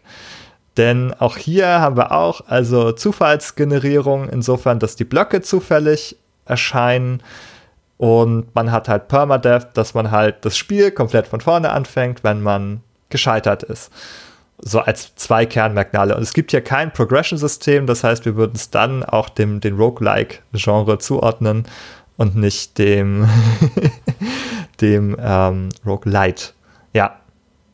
Ist jetzt vielleicht ein bisschen provokativ gewählt, aber was sagt ihr? Es ist auf jeden Fall ein provokantes Beispiel, weil ich glaube nicht, es geht da nicht nur mir so, dass man jetzt intuitiv das erstmal ablehnen würde und sagen würde, naja, es kann doch kein Roguelike sein. Da müsste man ja auch alle vergleichbaren Puzzlespiele dem zuordnen. Andererseits hast du ja zumindest anhand ausgewählter Kriterien jetzt äh, dargelegt, warum man es dazu zählen könnte. Und vielleicht ist das eher ein Hinweis darauf, dass die Kriterien, die wir bisher besprochen haben, entweder nicht ähm, präzise genug sind oder eben nicht, noch nicht erschöpfend waren, um so den Kern und das Wesen des Genres irgendwie dem auf die Schliche zu kommen. Ich finde das ein fantastisches Beispiel. Also eben genau aus diesem Grund, den du gerade genannt hast, Nikolas. Eben weil es sowas ist, bei dem man erstmal denkt, das, das kann doch irgendwie nicht sein. Aber ja, vielleicht kommen wir, wenn wir nachher auch noch über die Psychologie sprechen, vielleicht auch noch ein bisschen dahinter, was nochmal genau dieses, dieses Roguelike-Feeling ausmacht und ob man das bei Tetris auch hat oder nicht. Aber diesen ersten Gedanken finde ich total fantastisch mit Tetris. Also meine Intuition, die ich dazu jetzt gerade noch gewonnen habe, ist, vielleicht gibt es eben andere Elemente des Spiels, die quasi eine so dominante Wirkung haben, dass es quasi diese Genrezuordnung überschreibt. Und in dem. Fall ist es eben das Puzzeln. Das heißt, die irgendwie die, die figurale Anordnung von Spielobjekten mit einem bestimmten Ziel bei Tetris dann halt irgendwie Reihen zu vervollständigen. Und das ist ja wiederum äh, ein Verb des Handelns. Und es scheint so zu sein, dass das also so eine Art besondere, besonderes Gewicht hat, wenn wir jetzt über diese Genre-Kategorien reden. Und daher äh, man das Spiel ja dann dem Puzzle-Genre zuordnet, selbst wenn es also formell irgendwie Kriterien erfüllt, auch des Roguelike-Genres. Benny. Ja, aber, aber Moment, Moment. Wir haben ja auch schon ganz unterschiedliche Vertreter gehabt, die wir auch fest zugeordnet haben. Wir hatten halt Plattformer, wir hatten Dungeon Crawler, wir können mit zum Beispiel Tower of Guns auch einen Shooter dazu nehmen. Der ist trotzdem ganz eindeutig äh, roguelike, findet man so auch getaggt bei Steam. Und es sind unterschiedliche Genres. Wir da könntest du ja auch sagen, hm, müsste eigentlich nicht Shooter das Roguelike überschreiben oder müsste nicht Plattformer das Roguelike überschreiben. Und da passiert es nicht. Da gilt das Argument offenbar nicht. Und da, das wäre jetzt so die Frage, warum, warum dort nicht und hier schon? Also ich habe jetzt tatsächlich selber noch mal eine kleine Antwort mitge mitgebracht, um mein eigenes blödes Beispiel zu entkräften. Aber das ist mir auch erst gerade erst gerade dazu eingefallen im Gespräch, nämlich bei Tetris hat man eigentlich keine besondere Progression innerhalb eines Runs. Also das führt auch dazu, dass man nichts Wesentliches verliert, wenn man wenn ein Run endet. Und das ist, glaube ich, anders, weil gerade in diesem Bereich, also Dungeon Crawling und so, man, man hat ein sehr starkes Gefühl von Fortkommen in diesem, in diesem Durchlauf. Man kommt von Level zu Level in neue Areale und man ähm, pumpt sich diese Figur auch während des, des Runs auf. Also man wird auch stärker. Auch im allerersten Rogue ist man aufgelevelt. Hat man mehr HP bekommen, bessere Stats bekommen.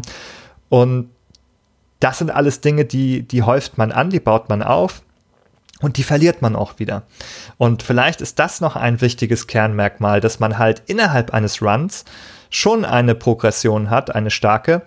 Und gerade dieser Kostenfaktor, dass man das alles wieder verliert, äh, macht den Permadeath da ja auch wieder stärker als jetzt bei einem Tetris, wo man sagt, na ja, nächste Runde Tetris, dann kommen wieder Blöcke und man hat eigentlich nichts verloren dadurch, dass man ein neues Tetris-Spiel spielt. Deinen Highscore. Ich wollte schon gerade sagen, also es gibt ja so eine Art Meta-Progression bei der Highscore-Progression, ne? Also ob du jetzt beim Endless Runner halt noch einen Kilometer länger gelaufen bist oder bei Tetris dann halt eine hohe Punktzahl irgendwie riskierst, dann in deine endgültige zu verwandeln und dann vielleicht doch deinen eigenen Highscore nicht zu knacken oder so. Naja. Das ist interessant. Also das haben ja Endless Runner und Tetris hätten das jetzt ja gemeinsam, dass das nur so eine Art Punktejagd ist. Und das grenzt es auf jeden Fall ja schon mal ab von den Sachen, die wir sonst Roguelike genannt haben. Da geht es seltener um, um so eine reine Punktejagd. Manche Spiele wie Spelunky, die haben zwar Punkte, aber darum, also das steht nicht so im Zentrum irgendwie. Es, für Speedrunner vielleicht ja, aber für uns jetzt irgendwie erstmal nicht in der Spielerfahrung. Und ich glaube, da könnte, das könnte irgendwie ein Punkt sein. Also, und diese Roguelikes, die haben auch ein Ende, das man erreichen kann, denn man kann die schon schaffen. Und mit diesen Endless-Runnern äh, oder auch Tetris, die laufen wir wirklich endlos, bis man halt einfach einen Score hat und ähm, fertig ist. Also gestorben ist, aber einen Score bekommt. So. Und irgendwie, also da ist es vielleicht schwer zu greifen, aber in diesem Bereich sehe ich da irgendwie die Unterschiede. Wenn man sich dem nochmal aus äh, psychologischer Sicht nähert, dann äh, könnte man den Gestaltbegriff hier nennen. Ein Roguelike hat eine Gestalt in dem Sinne, dass es eben einen Anfang und ein Ende eines Durchlaufs gibt und diese Gestalt beim Endless Runner und bei Tetris eben dadurch äh, anders ausfällt oder in dem Fall fehlt, weil sie eben einen klaren Startpunkt haben, aber eben keinen klaren Endpunkt. Mhm. Auch ein psychologischer Aspekt, wenn wir schon weiter in die Materie der Psychologie einsteigen, ist wirklich, also wenn du bei Tetris verlierst, dann bekommst du ja etwas. Du bekommst dann deinen Highscore. Also der ist vielleicht nicht so hoch, wie er sein könnte, aber trotzdem wird dir nichts genommen. Du verlierst nicht wirklich was. Also nur die Punkte, die du hättest haben können, aber die hattest du nicht, also verlierst du sie auch nicht. So, das zählt nicht. Sondern wenn du aber ein Roguelike spielst, du hast eine tolle Figur, du hast vielleicht bei Rogue Legacy hast du vielleicht auch einen Nachfahren gehabt, der hat dir besonders gut gefallen, der hatte einen tollen Namen die Elfriede oder so, Elfriede die Dritte, keine Ahnung, und die hatte irgendwie eine interessante Fähigkeit, die war vielleicht farbenblind, aber hatte irgendwas anderes, war besonders stark und die hat einem einfach gefallen und dann stirbt die und dann ist die weg und dann verliert man wirklich etwas, das man nicht wiederbekommt. Und das ist vielleicht auch so, also auf psychologischer Ebene etwas, was einen Reiz daraus auch ausmacht. Eben, das hatten wir am Anfang auch besprochen, dass man äh, hohe Stakes hat, dass man hohes Risiko hat, was zu verlieren, was man sich erarbeitet hat. Und dass deshalb auch so diese Anspannung zustande kommt in dem Spiel. Ja. Ähm, nun ist es so, wenn man etwas verliert, also so von der allgemeinen psychologischen Ausstattung der meisten Menschen ist es so, dass wenn Leute etwas verlieren oder etwas ihnen genommen wird, sie negative Emotionen empfinden. Wie Frustration, wie Ärger, und diese Erfahrung würden es einen ja eher, würden es eher unwahrscheinlich machen, dass man sich nochmal in eine Situation begibt, wo, wo man mit diesem äh, Gefühl konfrontiert wird. Das wäre jetzt das Todesurteil für jedes Spiel. Man ist frustriert, man ärgert sich und dann legt man es weg, weil man nie wieder etwas damit zu tun haben will. Was diese Spiele ja dann äh, schaffen, ist es ja, dass man eben trotzdem motiviert bleibt, dass man auch angesichts der Frustration oder des Verlustes am Ball bleibt und noch einen Durchlauf starten will. Und das ist ja also, oberflächlich gesehen paradox. Es wird einem ständig was genommen, aber irgendwie scheint man ja auch eine gewisse, einen Reiz oder eine Lust daraus zu ziehen. Eine Motivation sogar. Ja, also ich finde das gar nicht so scheinbar, den Widerspruch. Also ich sehe den auch sehr stark darin eigentlich. Das Einzige, was ich davon jetzt mal ausnehmen würde, sind die Rogue äh, Lights. Denn da zieht man tatsächlich was aus jedem Durchgang. Ne? Man, man hat dann Gold gesammelt zum Beispiel und das nimmt man mit. Und deswegen sind, also glaube ich, auch so vom Design her ist es eigentlich ein Geniestreich, finde ich, äh, Roguelite. Denn du hast etwas, das sozusagen diese Frustration abmindert. Denn das frustrierende Ereignis fällt mit einem äh, belohnenden Ereignis zusammen. Frustrierten ist, du stirbst. Okay, leider musst du von vorne an. Aber belohnt ist, du hast einen Haufen Gold und darfst dir jetzt erstmal was gönnen. Darfst jetzt erstmal ein tolles Upgrade kaufen. Und das mindert einfach diese Frustration ab. Und das ist, glaube ich, also es ist halt einsteigerfreundlich, denke ich. Und eben auch, ja, finde ich, ist ein, ist ein Geniestreich als, als Designmaßnahme, das, äh, die Frustration auf diese Weise abzumindern. Da fällt mir dazu ein, man könnte ja auch mit einem pädagogischen Allgemeinplatz hier argumentieren nämlich dem äh, aus Fehlern lernt man. Weil häufig ist es so, dass schlechte Entscheidungen oder Fehler dazu führen, dass man so einen äh, Run, einen Spieldurchlauf abbrechen muss, weil die Spielfigur äh, stirbt zum Beispiel. Und äh, nun ist es ja so, dass das eben nicht nur ein pädagogischer Allgemeinplatz ist, sondern auch eine psychologische Realität äh, der Lernpsychologie, dass man eben besonders aus Situationen lernt, die man klar als eigenes Versagen äh, oder als Fehler erkennt. Nun gibt es natürlich Attributionsmuster, wo man sagt, okay, das war das Spiel, da konnte ich jetzt nichts dafür, das Spiel ist unfair, ungerecht, da bin ich jetzt zu, durch den Zufall gestorben. Das sind äh, dann Durchläufe, wo man äh, wahrscheinlich nicht viel draus lernen wird.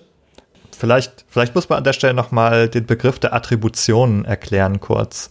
Das ist auch ein Bereich der Psychologie, wo es darum geht, zu ähm, verorten, wie, wenn es zum Beispiel um ein Scheitern geht oder auch einen Erfolg geht, auf worauf führen Menschen diesen Erfolg oder dieses Scheitern zurück. Das ist die Attribution und man kann das auf verschiedene Bereiche zurückführen. Einmal auf sich selbst, das ist sozusagen eine internale Attribution, dann sage ich, ich habe es geschafft, weil ich so gut geübt habe, weil ich so gut trainiert bin, weil ich so ein großes Wissen habe oder einfach weil ich toll bin.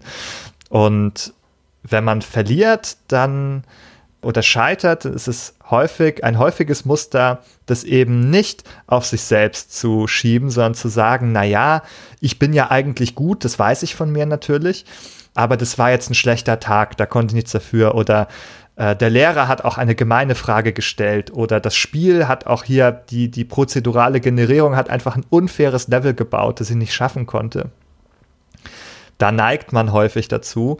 Das ist sozusagen die psychisch in Anführungsstrichen gesunde Variante, das eher sozusagen von sich wegzuschieben.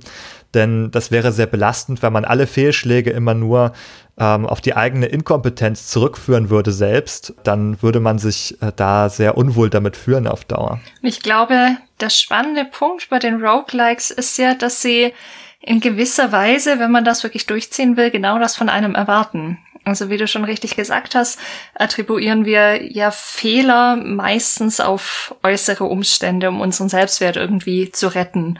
Weil, wie du sagst, es ist einfach kein angenehmes Gefühl, sich klar zu machen, ich bin gescheitert, weil ich einfach nicht gut genug war. Und Roguelikes, und ich glaube, da sind sie den Souls-like-Spielen auch sehr ähnlich, funktionieren ja eben genau dadurch, dass wir quasi lernen müssen, unseren Selbstwert eben nicht davon abhängig zu machen, dass wir jetzt gescheitert sind und dass das jetzt irgendwas Schlechtes ist und wir deswegen quasi Versager sind, sondern uns wirklich jedes Scheitern genau anzuschauen und zu schauen, okay, warum bin ich denn jetzt hier gerade gescheitert und was muss ich nächstes Mal besser machen? Also quasi die Entkopplung von dem, ich habe einen Fehler gemacht zu, ich bin inkompetent oder ich bin äh, weiter gesagt ein schlechter Mensch. Ja, aber mir, mir sagt die Erfahrung jetzt, dass es trotzdem schwierig ist. Ja, also ja. zu akzeptieren, dass man da jetzt vielleicht selber irgendwie einen Fehler gemacht hat und dann daraus zu lernen. Total. Also das mag zwar stimmen, dass man aus Fehlern gut lernen kann, aber ich glaube, das macht jetzt nicht deshalb erst erstmal Spaß. Nein. also das kann eben auch trotzdem halt blöd sein. Man ärgert sich trotzdem, dass man es nicht geschafft hat.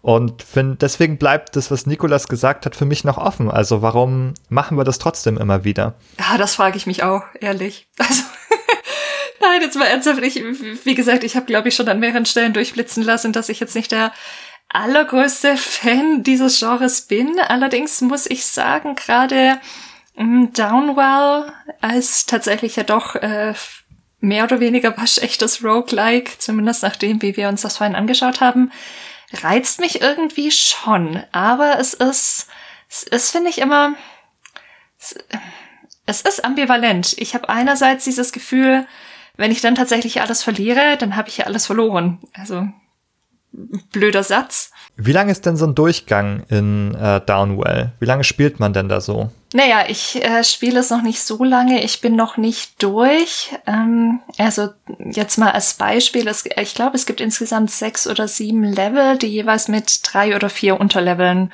funktionieren. Und wenn, wenn man sich jetzt diesen ersten Level zum Beispiel mal als Beispiel anschaut, wenn du schaffst, bist du da in schätzungsweise fünf Minuten durch oder so. Also es geht, geht nicht wirklich lang. Kann auch sein, dass es sogar kürzer ist und es einem nur so lange vorkommt. Ich glaube, es ist erheblich kürzer. Natürlich auch, wenn man in der Progression des Player-Skills dort weiter fortgeschritten ist, dann rast man so durch die ersten Levels nur so durch. Das stimmt, ne? ja. Und am Anfang, wenn man das Spiel noch so in der Explorationsphase ist, dann äh, nimmt man natürlich das Tempo raus und so. Ja, wenn du nur noch springst, dann ist es kurz. Ich glaube, worauf der Benny hinaus will, ist, dass das Commitment unter Umständen nicht so groß ist, wie wenn wir ein Spiel anfangen, was so, um es in seiner gesamten Gestalt zu erleben, vielleicht dann 80 Stunden dauert, wie äh, Rollenspiele oder so weiter, sondern die haben häufig einen Spieldurchgang eine solche Länge, dass man in ein ein gewisses Flow-Erleben kommt von noch einen Versuch, jetzt nur noch einen Versuch. Ja, das, das erinnert mich ja auch ein bisschen an, an so diese Spielhallenlogik oder den Arcade-Bereich. Ja, noch einen Versuch, noch einen Durchgang, noch eine Münze rein. Und äh, dort, äh, also im, im Arcade- und Spielhallenbereich, ist man sich ja dieser Suchtwirkung äh, sehr bewusst und nutzt die auch aus. Und ich glaube auch, dass das ein wesentlicher Teil sicherlich auch des, des Reizes aus äh, darstellt an der Stelle. Ja, genau, genau an diese Aspekte habe ich so ein bisschen gedacht dabei. Nämlich, ähm, wenn du deinen WoW-Charakter über hunderte Stunden hochgezüchtet hast und du den dann irgendwie verlierst, weil das ein Serverfehler und dein Charakter ist weg. Stell dir das mal vor. Und das wäre total frustrierend. Du hast da hunderte Stunden reingetan, den aufzubauen, dann ist der weg. Ich glaube, da, das würde niemandem wirklich Spaß machen, zu sagen, ach ja, dann machen wir den nächsten Charakter. Das ist, hat eine andere Wertigkeit nochmal, als zu sagen, ich habe was aufgebaut innerhalb von einer halben Stunde. Oder von zwei Minuten.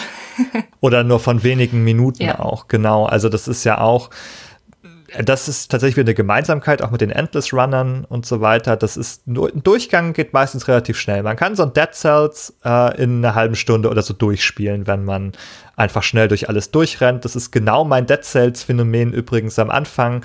Erkundet man alles und später denkt man sich, na, durch die ersten zwei, drei Level, da renne ich jetzt einfach so durch und nehme so ein bisschen was mit.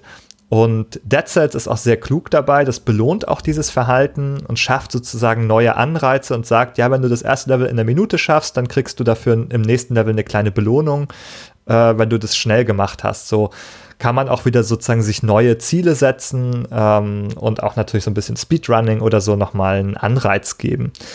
Und genau, aber das führt letztendlich dazu, dass diese Spiele eigentlich kurz sind in Wahrheit, wenn man sie sehr gut beherrscht.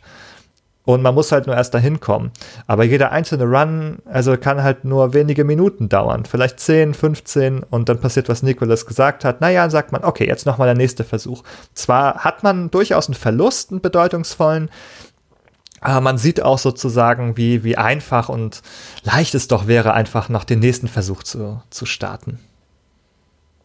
Ich glaube, was da auch noch mit reinspielt, ist, es ist ja dann oft so, also zumindest mir geht das dann oft so, dass ich wegen irgendwas völlig blöd dann, dann schlussendlich scheitere. Also an einer Stelle einmal kurz nicht aufgepasst und das sind ja auch Spiele, die sowas dann meistens sehr massiv dann eben auch bestrafen, also den kleinsten Fehler, je nachdem an welcher Stelle er passiert.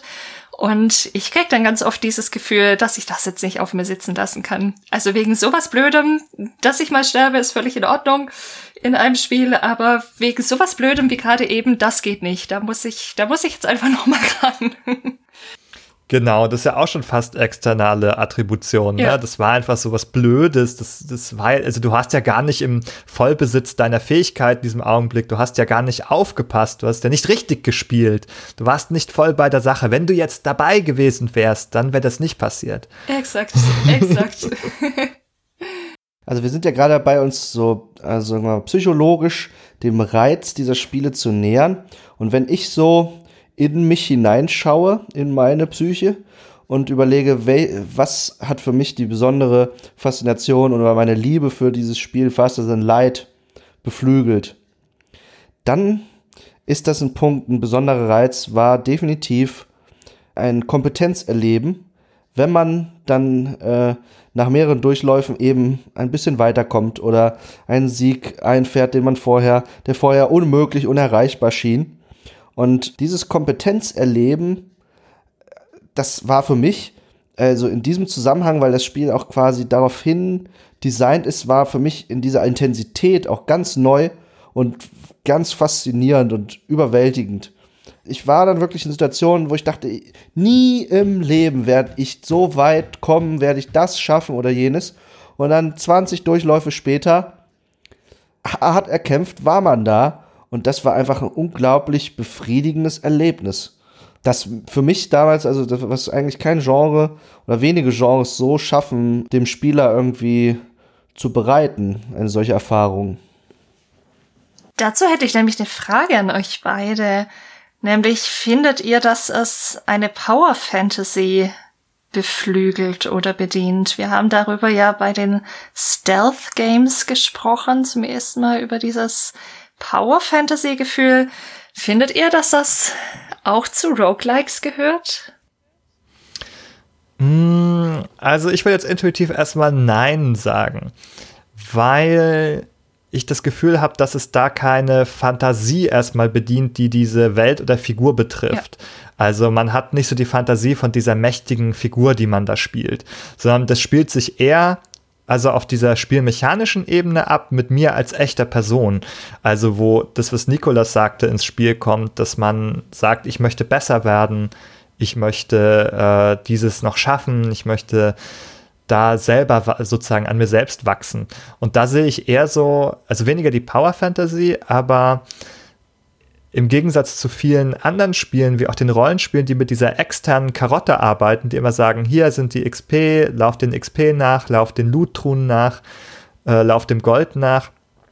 Diese Karotte sehe ich hier sehr stark in den Hintergrund geraten und stattdessen ist es eher etwas, was so mit so einer internalen äh, Motivation arbeitet, also einer intrinsischen Motivation, nämlich ich möchte mich verbessern oder ich möchte an das Ende kommen und damit arbeitet das, oder ich glaube, dadurch funktioniert das sehr stark, weil man einfach sozusagen nur im Vergleich mit sich selber sich äh, verbessern möchte, so ein bisschen. Und in dem Zusammenhang auch dann zu einem Kompetenzerleben führen kann, wenn man diesen Punkt irgendwann erreicht. Also für mich berührt es Elemente einer Power Fantasy in dem Sinne, dass man sich häufig bei Roguelite-Spielen mit einer Art Underdog-Rolle identifizieren kann, weil man eben relativ ressourcenarm so ein Spiel beginnt und sich einer äh, Übermacht gegenüber sieht. Und das ist eine, eine Figur, die also ja auch im, eigentlich am literarisch-historischen Vorbild so David gegen Goliath angelehnt ist, und es gibt ja einen Grund, warum diese Geschichte nach wie vor immer wieder erzählt wird in 100 Varianten oder wir uns diese Geschichte erzählen, weil die eben scheinbar einen besonderen Reiz hat, weil es eben einen Mehrwert darstellt, mit unterlegenen Kräften einen überlegenen Gegner zu schlagen, als ebenbürtig oder sogar überlegen, ja. Und ich glaube, das, das könnte auch noch ein Teil dieses äh, Puzzles sein, warum Roguelikes so, so einen speziellen Reiz haben. Hast du noch eine eigene Meinung dazu, Jessica, eigentlich? Mm, ich habe mich, mir ist das erst kurz bevor wir unsere Aufnahme gestartet haben, ist mir das eingefallen, dass ich das eine spannende Frage finde.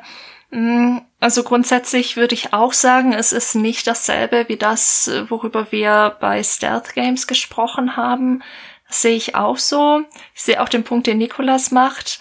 Aber ja, also ich glaube auch, es ist eine andere Art von Power Fantasy. Ich habe, wie gesagt, bisher zu wenige Roguelikes und Roguelites gespielt, um wirklich in dieses Gefühl reinzukommen, sondern habe eher dieses Unpower Fantasy, dass ich, dass ich von vornherein schon denke, ach je, wo wird das enden? Deswegen, aber ich kann mir schon vorstellen, wenn man da eine gewisse Kompetenz aufgebaut hat und sich auch ein bisschen da reingefuchst hat, mm, das ist dann schon eine gewisse Art von ja, Power Fantasy bedient, aber wie gesagt nicht dieselbe, wie wir bei Stealth Games gesehen haben.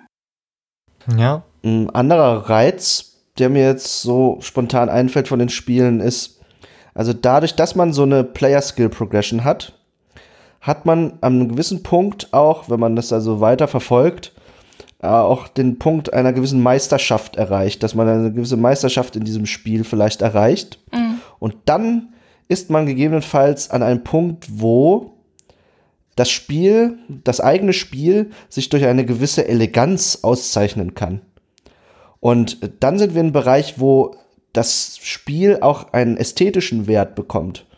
Also, wenn ich einen talentierten Spieler dabei zugucke, wie er sich in kürzester Zeit scheinbar mühelos durch so ein, durch so ein solches Spiel bewegt, da habe ich manchmal den Eindruck, wow, das ist so smooth, das ist irgendwie elegant. Und dann, äh, dann spricht mich das auch auf so einer ästhetischen Ebene an. Dann float das einfach nur so durch. Das ist auch nochmal so ein spezieller Reiz. Und auch wenn man, also wenn man selbst dann die, eine gewisse Meisterschaft erreicht hat, dann äh, kann man ja auch sich selbst dabei erleben, wie man scheinbar mühelos dort irgendwie äh, an den Gegnern vorbei äh, sich durch das Level kämpft oder so und das. Ja, da kommen die Körpersäfte in Wallung, wie man vor 100 Jahren oder so gesagt hätte. Deswegen sagen wir das jetzt natürlich nicht.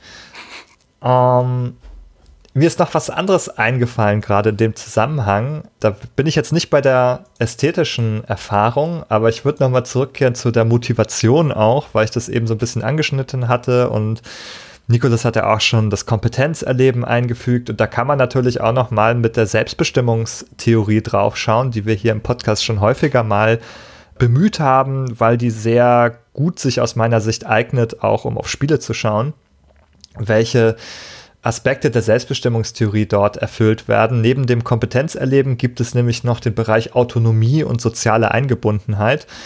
Und wenn jetzt die soziale Eingebundenheit direkt im Spiel vielleicht nicht der Fall ist, sondern höchstens in solchen Communities, wo man sich solche Runs gegenseitig vorspielt und anschaut, glaube ich aber, dass der Aspekt der Autonomie noch relativ groß ist. Autonomie erleben, also sozusagen selber Handlungsoptionen haben, autonom handeln können, Entscheidungen treffen können, die Bedeutung haben.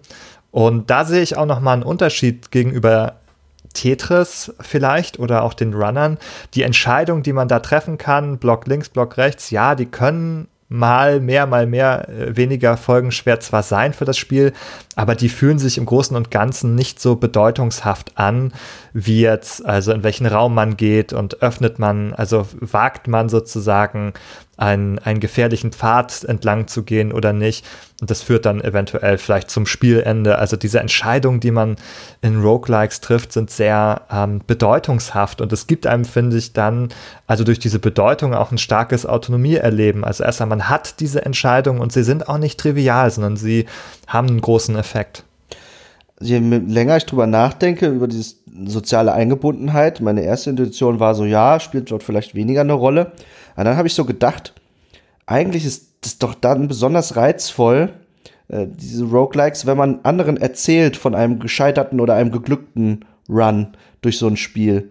Das macht doch eigentlich auch einen gewissen Reiz aus. Also, dass man eben was zu erzählen hat, eine kleine Geschichte. Kleine Geschichten des Scheiterns oder der kleinen errungenen Siege und so. Und sich die gegenseitig zu erzählen, schafft ja auch eine gewisse soziale Eingebundenheit.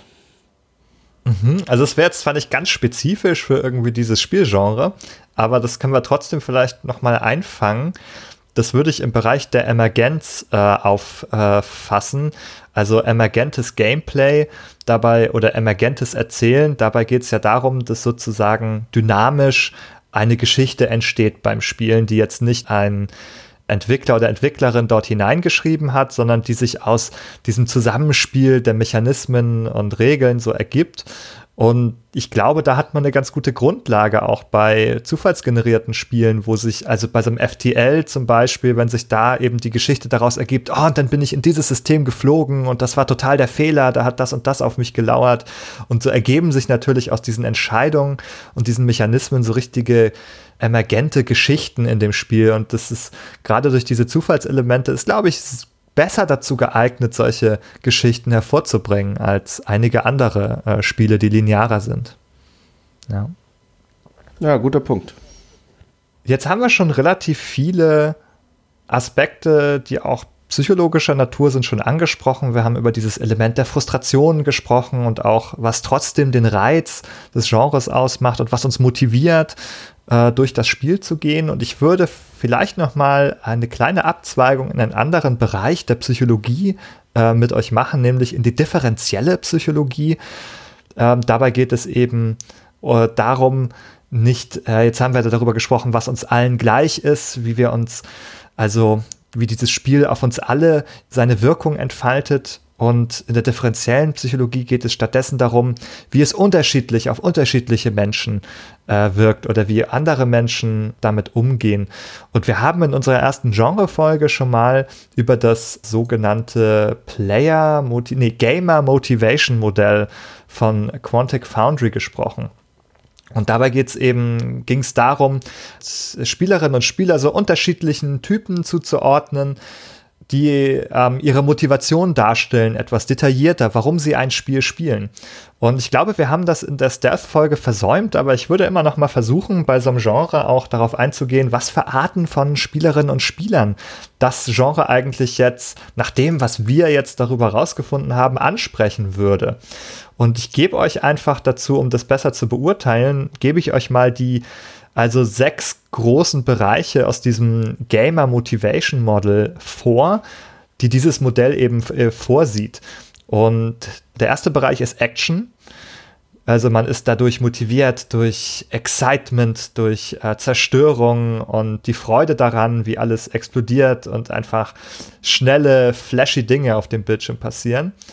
Dann gibt es die sozial orientierten, die gerne zusammenspielen, mit anderen gemeinsam was machen oder sich auch mit anderen gerne messen wollen. Dritter Aspekt wäre so Mastery. Ich kann eine, äh, ich suche eine Challenge, ich suche eine große Herausforderung, ich entwickle gerne Strategien, um ein Spiel zu meistern. Dann der vierte Bereich ist Achievement. Also ich bin Completionist, ich möchte möglichst eine starke Figur. Da sind wir wieder beim Avatar-Skill, beim Rollenspiel. Ich möchte eine Power Fantasy, ich will die Figur hochzüchten und alles erreichen in einem Spiel. Fünfter Punkt, Immersion. Also da geht es dann mehr um die Fantasy, um die Geschichte. Also da möchte man sich wirklich in dieser Welt fühlen, als diese Figur fühlen, die man ist. Die Motivation ist also nicht irgendwie die Spielmechanik oder besser zu werden, sondern einfach diese Fantasy zu erleben. Und zuletzt gibt es noch den Bereich Kreativität, wo es halt so um Entdeckung geht, also darum, selber was zu bauen, zu entwickeln, sich was zu überlegen, so ein bisschen der Typus Minecraft quasi. Das sind die sechs quasi großen Bereiche, die es in dem Modell gibt. Und wo würdet ihr denn am ehesten oder in welchen, vielleicht sind es auch mehrere, würdet ihr das verorten, das, das Roguelike? Also welchen Leuten würde Roguelike jetzt Spaß machen? Ich fand das ganz spannend. Ich habe mir dieses Modell natürlich auch nochmal angesehen in der Vorbereitung auf die Folge. Und du hast ja quasi gerade immer den einen Pol des jeweiligen ähm, dieser jeweiligen Achse quasi genannt. Also zum Beispiel bei dem Excitement gibt's ja eben, wie du sagst, dass es irgendwie schnell geht, dass es Action ist, dass es irgendwelche Überraschungen gibt. Und das ist die eine Seite davon, aber es kann ja auch sein, dass jemand quasi nicht nur das nicht möchte, sondern tatsächlich auch was sehr Ruhiges oder ähm, Relaxes quasi sucht. Also es gibt quasi immer beide Seiten. Und was ich spannend fand, äh, dieses Modell hat zum Teil auch Game Examples dabei, die man sich anschauen kann. Ich habe bei keinem ein Roguelike gefunden und auch kein Roguelite. Das fand ich schon mal grundsätzlich spannend, dass das irgendwie da überhaupt nicht einsortiert wurde. Und ich glaube, man muss es an manchen Stellen auch ein bisschen dehnen. Also für mich war das erste, was mir ins Auge stach, die Challenge. Also mit High Difficulty und äh, Practice, die man eben braucht, um das Spiel irgendwie zu meistern, was unter diesem Oberbegriff Mastery läuft. Also ich sehe das genauso. Würde dem vielleicht noch hinzufügen, dass ich glaube, dass auch Achievement eine Rolle spielt dort, weil es ja eine, wirklich eine Errungenschaft ist, wenn man einen Run erfolgreich beendet, die man auch dann innerlich oder äußerlich zelebriert und so weiter. Das ist ja gerade diese Kern des Achievements. Was, glaube ich, eine geringe Rolle spielt, ist die Immersion. Häufig spielt, spielt zum Beispiel Story keine besonders große Rolle.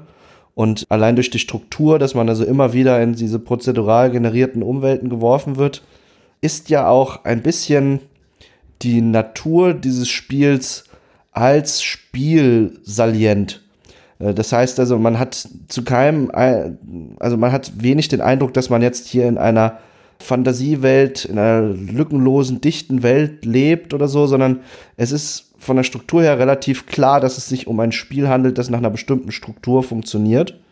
Da steht also Immersion, da würde ich jetzt eher mit zum Beispiel mit äh, RPGs, mit Rollenspielen irgendwie in Verbindung bringen.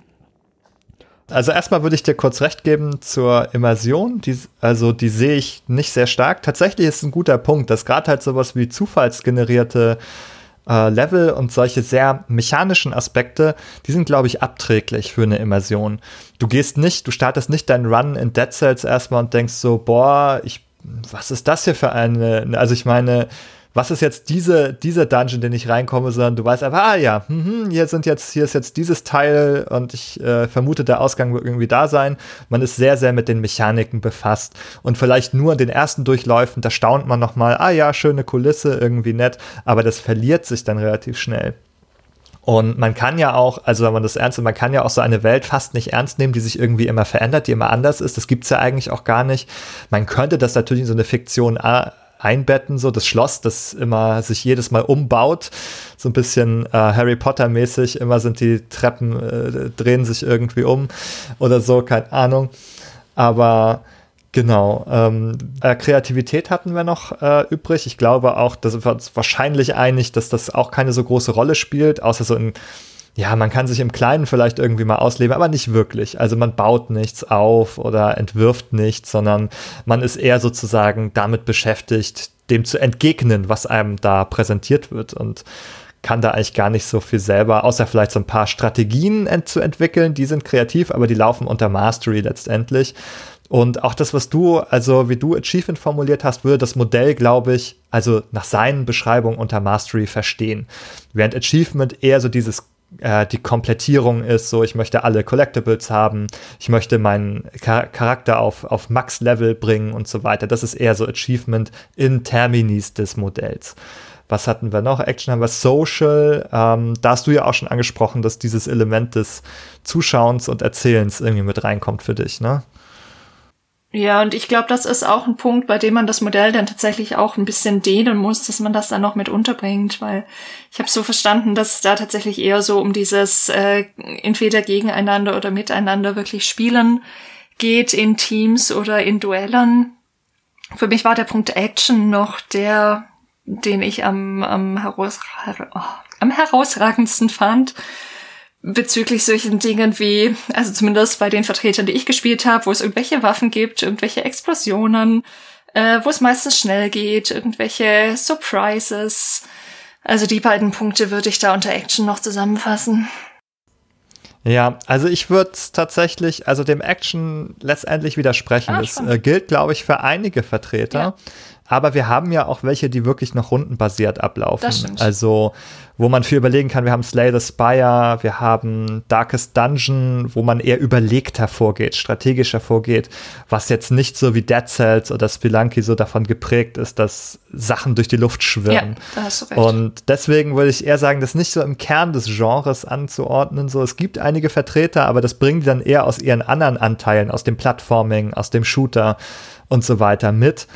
Und also ich sehe es da auch, also fernab von, von Storytelling. Wir haben auch überhaupt, also kaum über Geschichten gesprochen heute, die irgendwie dabei erzählt werden. Also es sind eher so mehr so gröbere Settings, die da aufgebaut werden, aber seltener tatsächlich richtig ausgearbeitete Geschichten. Das würde ich alles da aus dem Kern des Genres so ein bisschen rausnehmen. Es gibt Spiele, die damit ganz gut arbeiten. Dead Cells hat ein bisschen Lore versteckt und ein Spiel, das auch noch im Early Access ist, das ist Hades. Hades hat, arbeitet sehr stark damit, auch die, das Spielen zu belohnen. Wenn man scheitert, sammelt man trotzdem neue Informationen über Figuren und Hintergrundgeschichte und treibt die, die Geschichte so ein bisschen voran. Äh, selbst wenn ein Durchlauf scheitert. Aber das ist eher so am Rande. Deswegen, also ich würde mich da sehr auf das Mastery festlegen tatsächlich. Ja. Und glaube, dass es Leute am ehesten anspricht, die ähm, sich mit Mastery identifizieren, die die Herausforderungen suchen und auch eben gerne die meistern, Strategien entwickeln und eben ihre Motivation daraus ziehen, sich selbst zu verbessern. Es gibt etwas, das wir noch zu besprechen haben in den letzten Minuten. Und zwar, das haben wir auch schon mit Stealth Games gemacht. Und das würde ich gerne wieder machen. Und zwar haben wir uns gefragt, wann gelingt ein solches Spiel besonders gut? Also, welche Bedingungen müssen erfüllt sein, damit ein Genre, äh, Roguelike in diesem Fall, besonders gut ist oder eben besonders schlecht ist und nicht funktioniert? Ich werfe mal die These in den Raum, ein gutes Roguelike muss es unterhaltsam machen, vorwärts zu scheitern. vorwärts scheitern Wenn es das gut. nicht schafft, ist es kein gutes Roguelike. Möchtest du da noch kurz was zu sagen, was genau du unter vorwärts scheitern verstehst? Und was du unter unterhaltsam verstehst? Definieren Sie alle Ihre Begriffe, Herr Hoberg. Also unterhaltsam, es ist ja so, wir reden über Spiele. Und äh, mit dem, mit dem Spiel ist ja der unter, ist der Unterhaltungswert eng verknüpft. Die, die meisten von uns spielen Spiele zur Unterhaltung. Deswegen, also glaube ich, das Spiel das ist natürlich trivial, muss unterhaltend sein, aber äh, was genau muss unterhaltend sein, damit es ein unterhaltsames Roguelike-Spiel ist? Und das ist für mich dieser zentrale Begriff des das Vorwärtsscheitern in dem Sinne, dass man eben schon eine Metaprogression hat, entweder beim Player oder beim Character. Ja? Ganz ja. simpel. Ich glaube, da schließt sich meine These mit an. Wenn ich schon scheitere, dann muss ich das Gefühl haben, verstanden zu haben, warum ich gescheitert bin und das dann gegebenenfalls eben auch beim nächsten Mal wieder verhindern zu können. Mhm. Das gilt, glaube ich, für schwierige Spiele häufig, ja. dass man gutes Feedback, Feedback hat darüber, mhm. was äh, schiefgelaufen ist. Ja. Und ich würde vielleicht noch mal einen anderen Aspekt mit hinzufügen, der gar nicht auf die Schwierigkeit hier abstellt, sondern auf den Bereich des Zufalls, der, der Procedural Generation. Und zwar glaube ich auch, dass es gelingt, wenn halt diese prozedurale Generierung sehr gut ist. Wenn es halt Level konstruiert, die funktionieren, also wo man nicht irgendwie äh, ständig in Dead Ends reinläuft. Ich glaube, das ist ein Ausschlusskriterium, wenn man halt Level hat, wo man sagt, oh, ich komme hier nicht richtig weiter oder ich verstehe die Struktur nicht und das ist zu verwirrend, weil der Zufall zu groß ist und der zu verwirrende Level baut. Und auch, wenn der Level baut, die alle gleich aussehen. Also das ist ein Aspekt, den spricht der Chariot Rider in seinem Video auf YouTube an, dass er sagt, es braucht noch eine Perceptual Uniqueness. Also damit meint er, dass die noch halt wirklich in, in unserer alltäglichen Wahrnehmung so von einem Level zum nächsten, das sollte noch unterscheidbar sein. Es sollten nicht immer die gleichen grauen Gänge sein, sondern das muss, also der Algorithmus muss so geschickt gestaltet sein, dass der mir schon noch Strukturen liefert, die, die mir unterschiedlich genug vorkommen. Also du sprichst da ja wahrscheinlich die Oatmeal-Metapher an.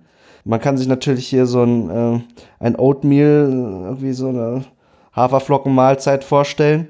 Und wie die Haferflocken angeordnet sind im Teller, ist ja natürlich zufällig. Und dort gibt es hunderte Millionen von äh, unterschiedlichen Permutationen, die alle, keine von denen ist gleich, alle sind zufällig, sind unterschiedlich. Aber für uns, äh, aus unserer Alltagswahrnehmung heraus, ist ein Oatmeal ein Oatmeal und bietet grundsätzlich dieselbe Erfahrung wie jedes andere Oatmeal. Das heißt, alleine eine zufällige Generierung ist nicht hinreichend für eine individuelle, einzigartige Erfahrung. Auch diese Perceptual Uniqueness, die, wie Benny dort angesprochen hat. Genau, also das heißt, der Zufallsalgorithmus muss, das, muss auf einer Ebene arbeiten, sozusagen, wo er ähm, für uns psychologisch relevante Aspekte variiert. Also wenn es so wirklich die Pixel sind, die auf einer Textur nur variiert werden, dann ist es auf einer Ebene, die wir vielleicht gar nicht unterscheiden können oder die auch nicht relevant ist für das Level, sondern irgendwie müssen halt, muss diese Struktur des Levels, die Gänge und wie die aussehen muss, sozusagen auf dieser Ebene äh, variiert werden, damit es ein gelingendes äh, Level ergibt. Und ich glaube auch, dass die Constraints dabei eine große Rolle spielen. Also wenn es vollkommen zufällig ist, ist es häufig langweilig, sondern die Frage ist so, wie kann ich dem Algorithmus sozusagen Grenzen setzen, dem Zufall wieder Einhalt gebieten und ihm ein bisschen mehr Struktur geben, damit es nicht absolut zufällig ist. Und ich weiß zum Beispiel, dass, dass der Derek Yu, der Spelunky entwickelt hat, ähm, hat da ganz genaues Vorgehen für das Spiel entwickelt. Also der setzt halt erst einen Startblock und dann baut er halt einen Weg durch seinen, durch seinen Dungeon, der immer zum Ziel führt. Und hast, dann weißt du, dass du einen sicheren, funktionierenden Weg hast und dann wird sozusagen nur noch so ein bisschen zufällig drumherum gebaut, sodass es dann etwas labyrinthisch wirkt, sodass du nicht sofort offensichtlich den Pfad erkennst. Aber das funktioniert eben schon auf einer Basis, die sicherstellt, ähm, dass sich eine sinnvolle Struktur ergibt. Und ich glaube, dass es halt auch sehr wichtig ist für diese Spiele, dass man nicht absoluten Zufall verwendet, sondern schon dem auch ein bisschen Einhalt gebietet. Tja, fällt euch noch was ein, was jetzt so ein Spiel total kaputt machen würde? Nichts Genrespezifisches. Also grundsätzlich natürlich solche Dinge wie eine unpräzise, laggy, clunky Steuerung in jeder Richtung, aber das ist nichts Spezifisches für Roguelike. Das ist bei jedem Plattformer und eigentlich bei allem irgendwie ein Todesurteil. Also ich würde vielleicht noch für die, für die Rogue Lights noch einmal anfügen, dass halt diese ähm, Player, äh, nein, Entschuldigung, die Avatar-Progression, die, die Character-Progression, die sollte vielleicht nicht zu mächtig und zu stark sein. der muss man so ein bisschen auch da wieder Einhalt gebieten. Man muss der Sache wieder Grenzen setzen. Wenn man da es zu leicht hat, sich zu aufzupowern und sehr stark zu werden, dann hebelt man natürlich wieder aus, dass man überhaupt noch Player Skill einbringt. Und da ist halt auch wieder Dead Cells sehr klug, weil Dead Cells zum Beispiel äh, nicht nur, aber auch, auch verlangt, dass man halt seine Sachen, die man sammelt, also man sammelt ja so Seelen, sind das Seelen? Nein, Zellen. Zellen natürlich, in, in einem Durchgang und man muss die aber immer bis ans Ende des Levels bringen, um die auch auszugeben. Das heißt, wenn du mit einem Sack voll Zellen in der Mitte des Levels stirbst, dann verlierst du die alle. Und da hast du natürlich schon, dann verlangt das Spiel trotz Progression natürlich von dir, dass du ein Level schaffst, dass du halt komplett durchkommst und die Seelen halt auch nach Hause bringst. Und so ist halt sichergestellt so ein bisschen, dass du halt trotz Progression halt immer noch ein bisschen was verlangst von den Spielerinnen und Spielern. Ja, also ich denke an dieser Stelle, wenn ich so auf unsere Folge zurückblicke, dann haben wir heute einiges besprochen. Wir haben uns phänomenologisch dem Begriff angenähert, haben über Verben des Handelns gesprochen, haben uns psychologische Aspekte angeschaut, die für uns das Genre kennzeichnen, haben gerade Bedingungen des Gelingens und des Scheiterns von Roguelikes äh, uns angeschaut und denke, haben wir für heute äh, einiges geschafft. Wir wollen natürlich nicht ausschließen, dass wir uns irgendwann in Zukunft nochmal äh, dieses Genre genauer anschauen werden, aber ich glaube, jetzt hat man erstmal, haben wir einiges nochmal vielleicht zum Nachdenken auch ähm, mitnehmen können. Und an dieser Stelle bleibt eigentlich nur zu sagen, vielen Dank, Benny und Jessica. Auch ich bedanke mich äh, recht herzlich, nicht nur bei euch beiden, sondern natürlich auch bei den Hörerinnen und Hörern, die bis zum Schluss hier bei uns geblieben sind. Und wenn ihr es schön kuschelig und freundlich mit uns gefunden habt, dann bleibt doch noch etwas mehr bei uns. Besucht uns zum Beispiel bei iTunes und lasst uns eine schöne Bewertung da oder geht auf Spotify, sucht nach Behind the Screens und äh, abonniert unseren Feed dort. Es gibt alle zwei Wochen eine neue Folge. Und äh, wenn ihr mit uns diskutieren wollt über das, was wir besprochen haben, dann könnt ihr das einfach unter diesem Beitrag auf unserer Website machen, behind-the-screens.de. Oder ihr kommt einfach auf unseren Discord. Den Link findet ihr auf jeden Fall auf unserer Website und unter diesem Beitrag. Und dann sprechen wir einfach noch ein bisschen über eure Erfahrungen mit Roguelikes und Roguelites und vielleicht bringt ihr da auch noch mal eine komplett andere Definition mit, die wir heute nicht hatten. Äh, das ist zumindest das, was ich von so einer, von so einem anständigen Gespräch über dieses Genre erwarte. Und in diesem Sinne, bis dahin. Macht's gut. Ciao. Bis zum nächsten Mal.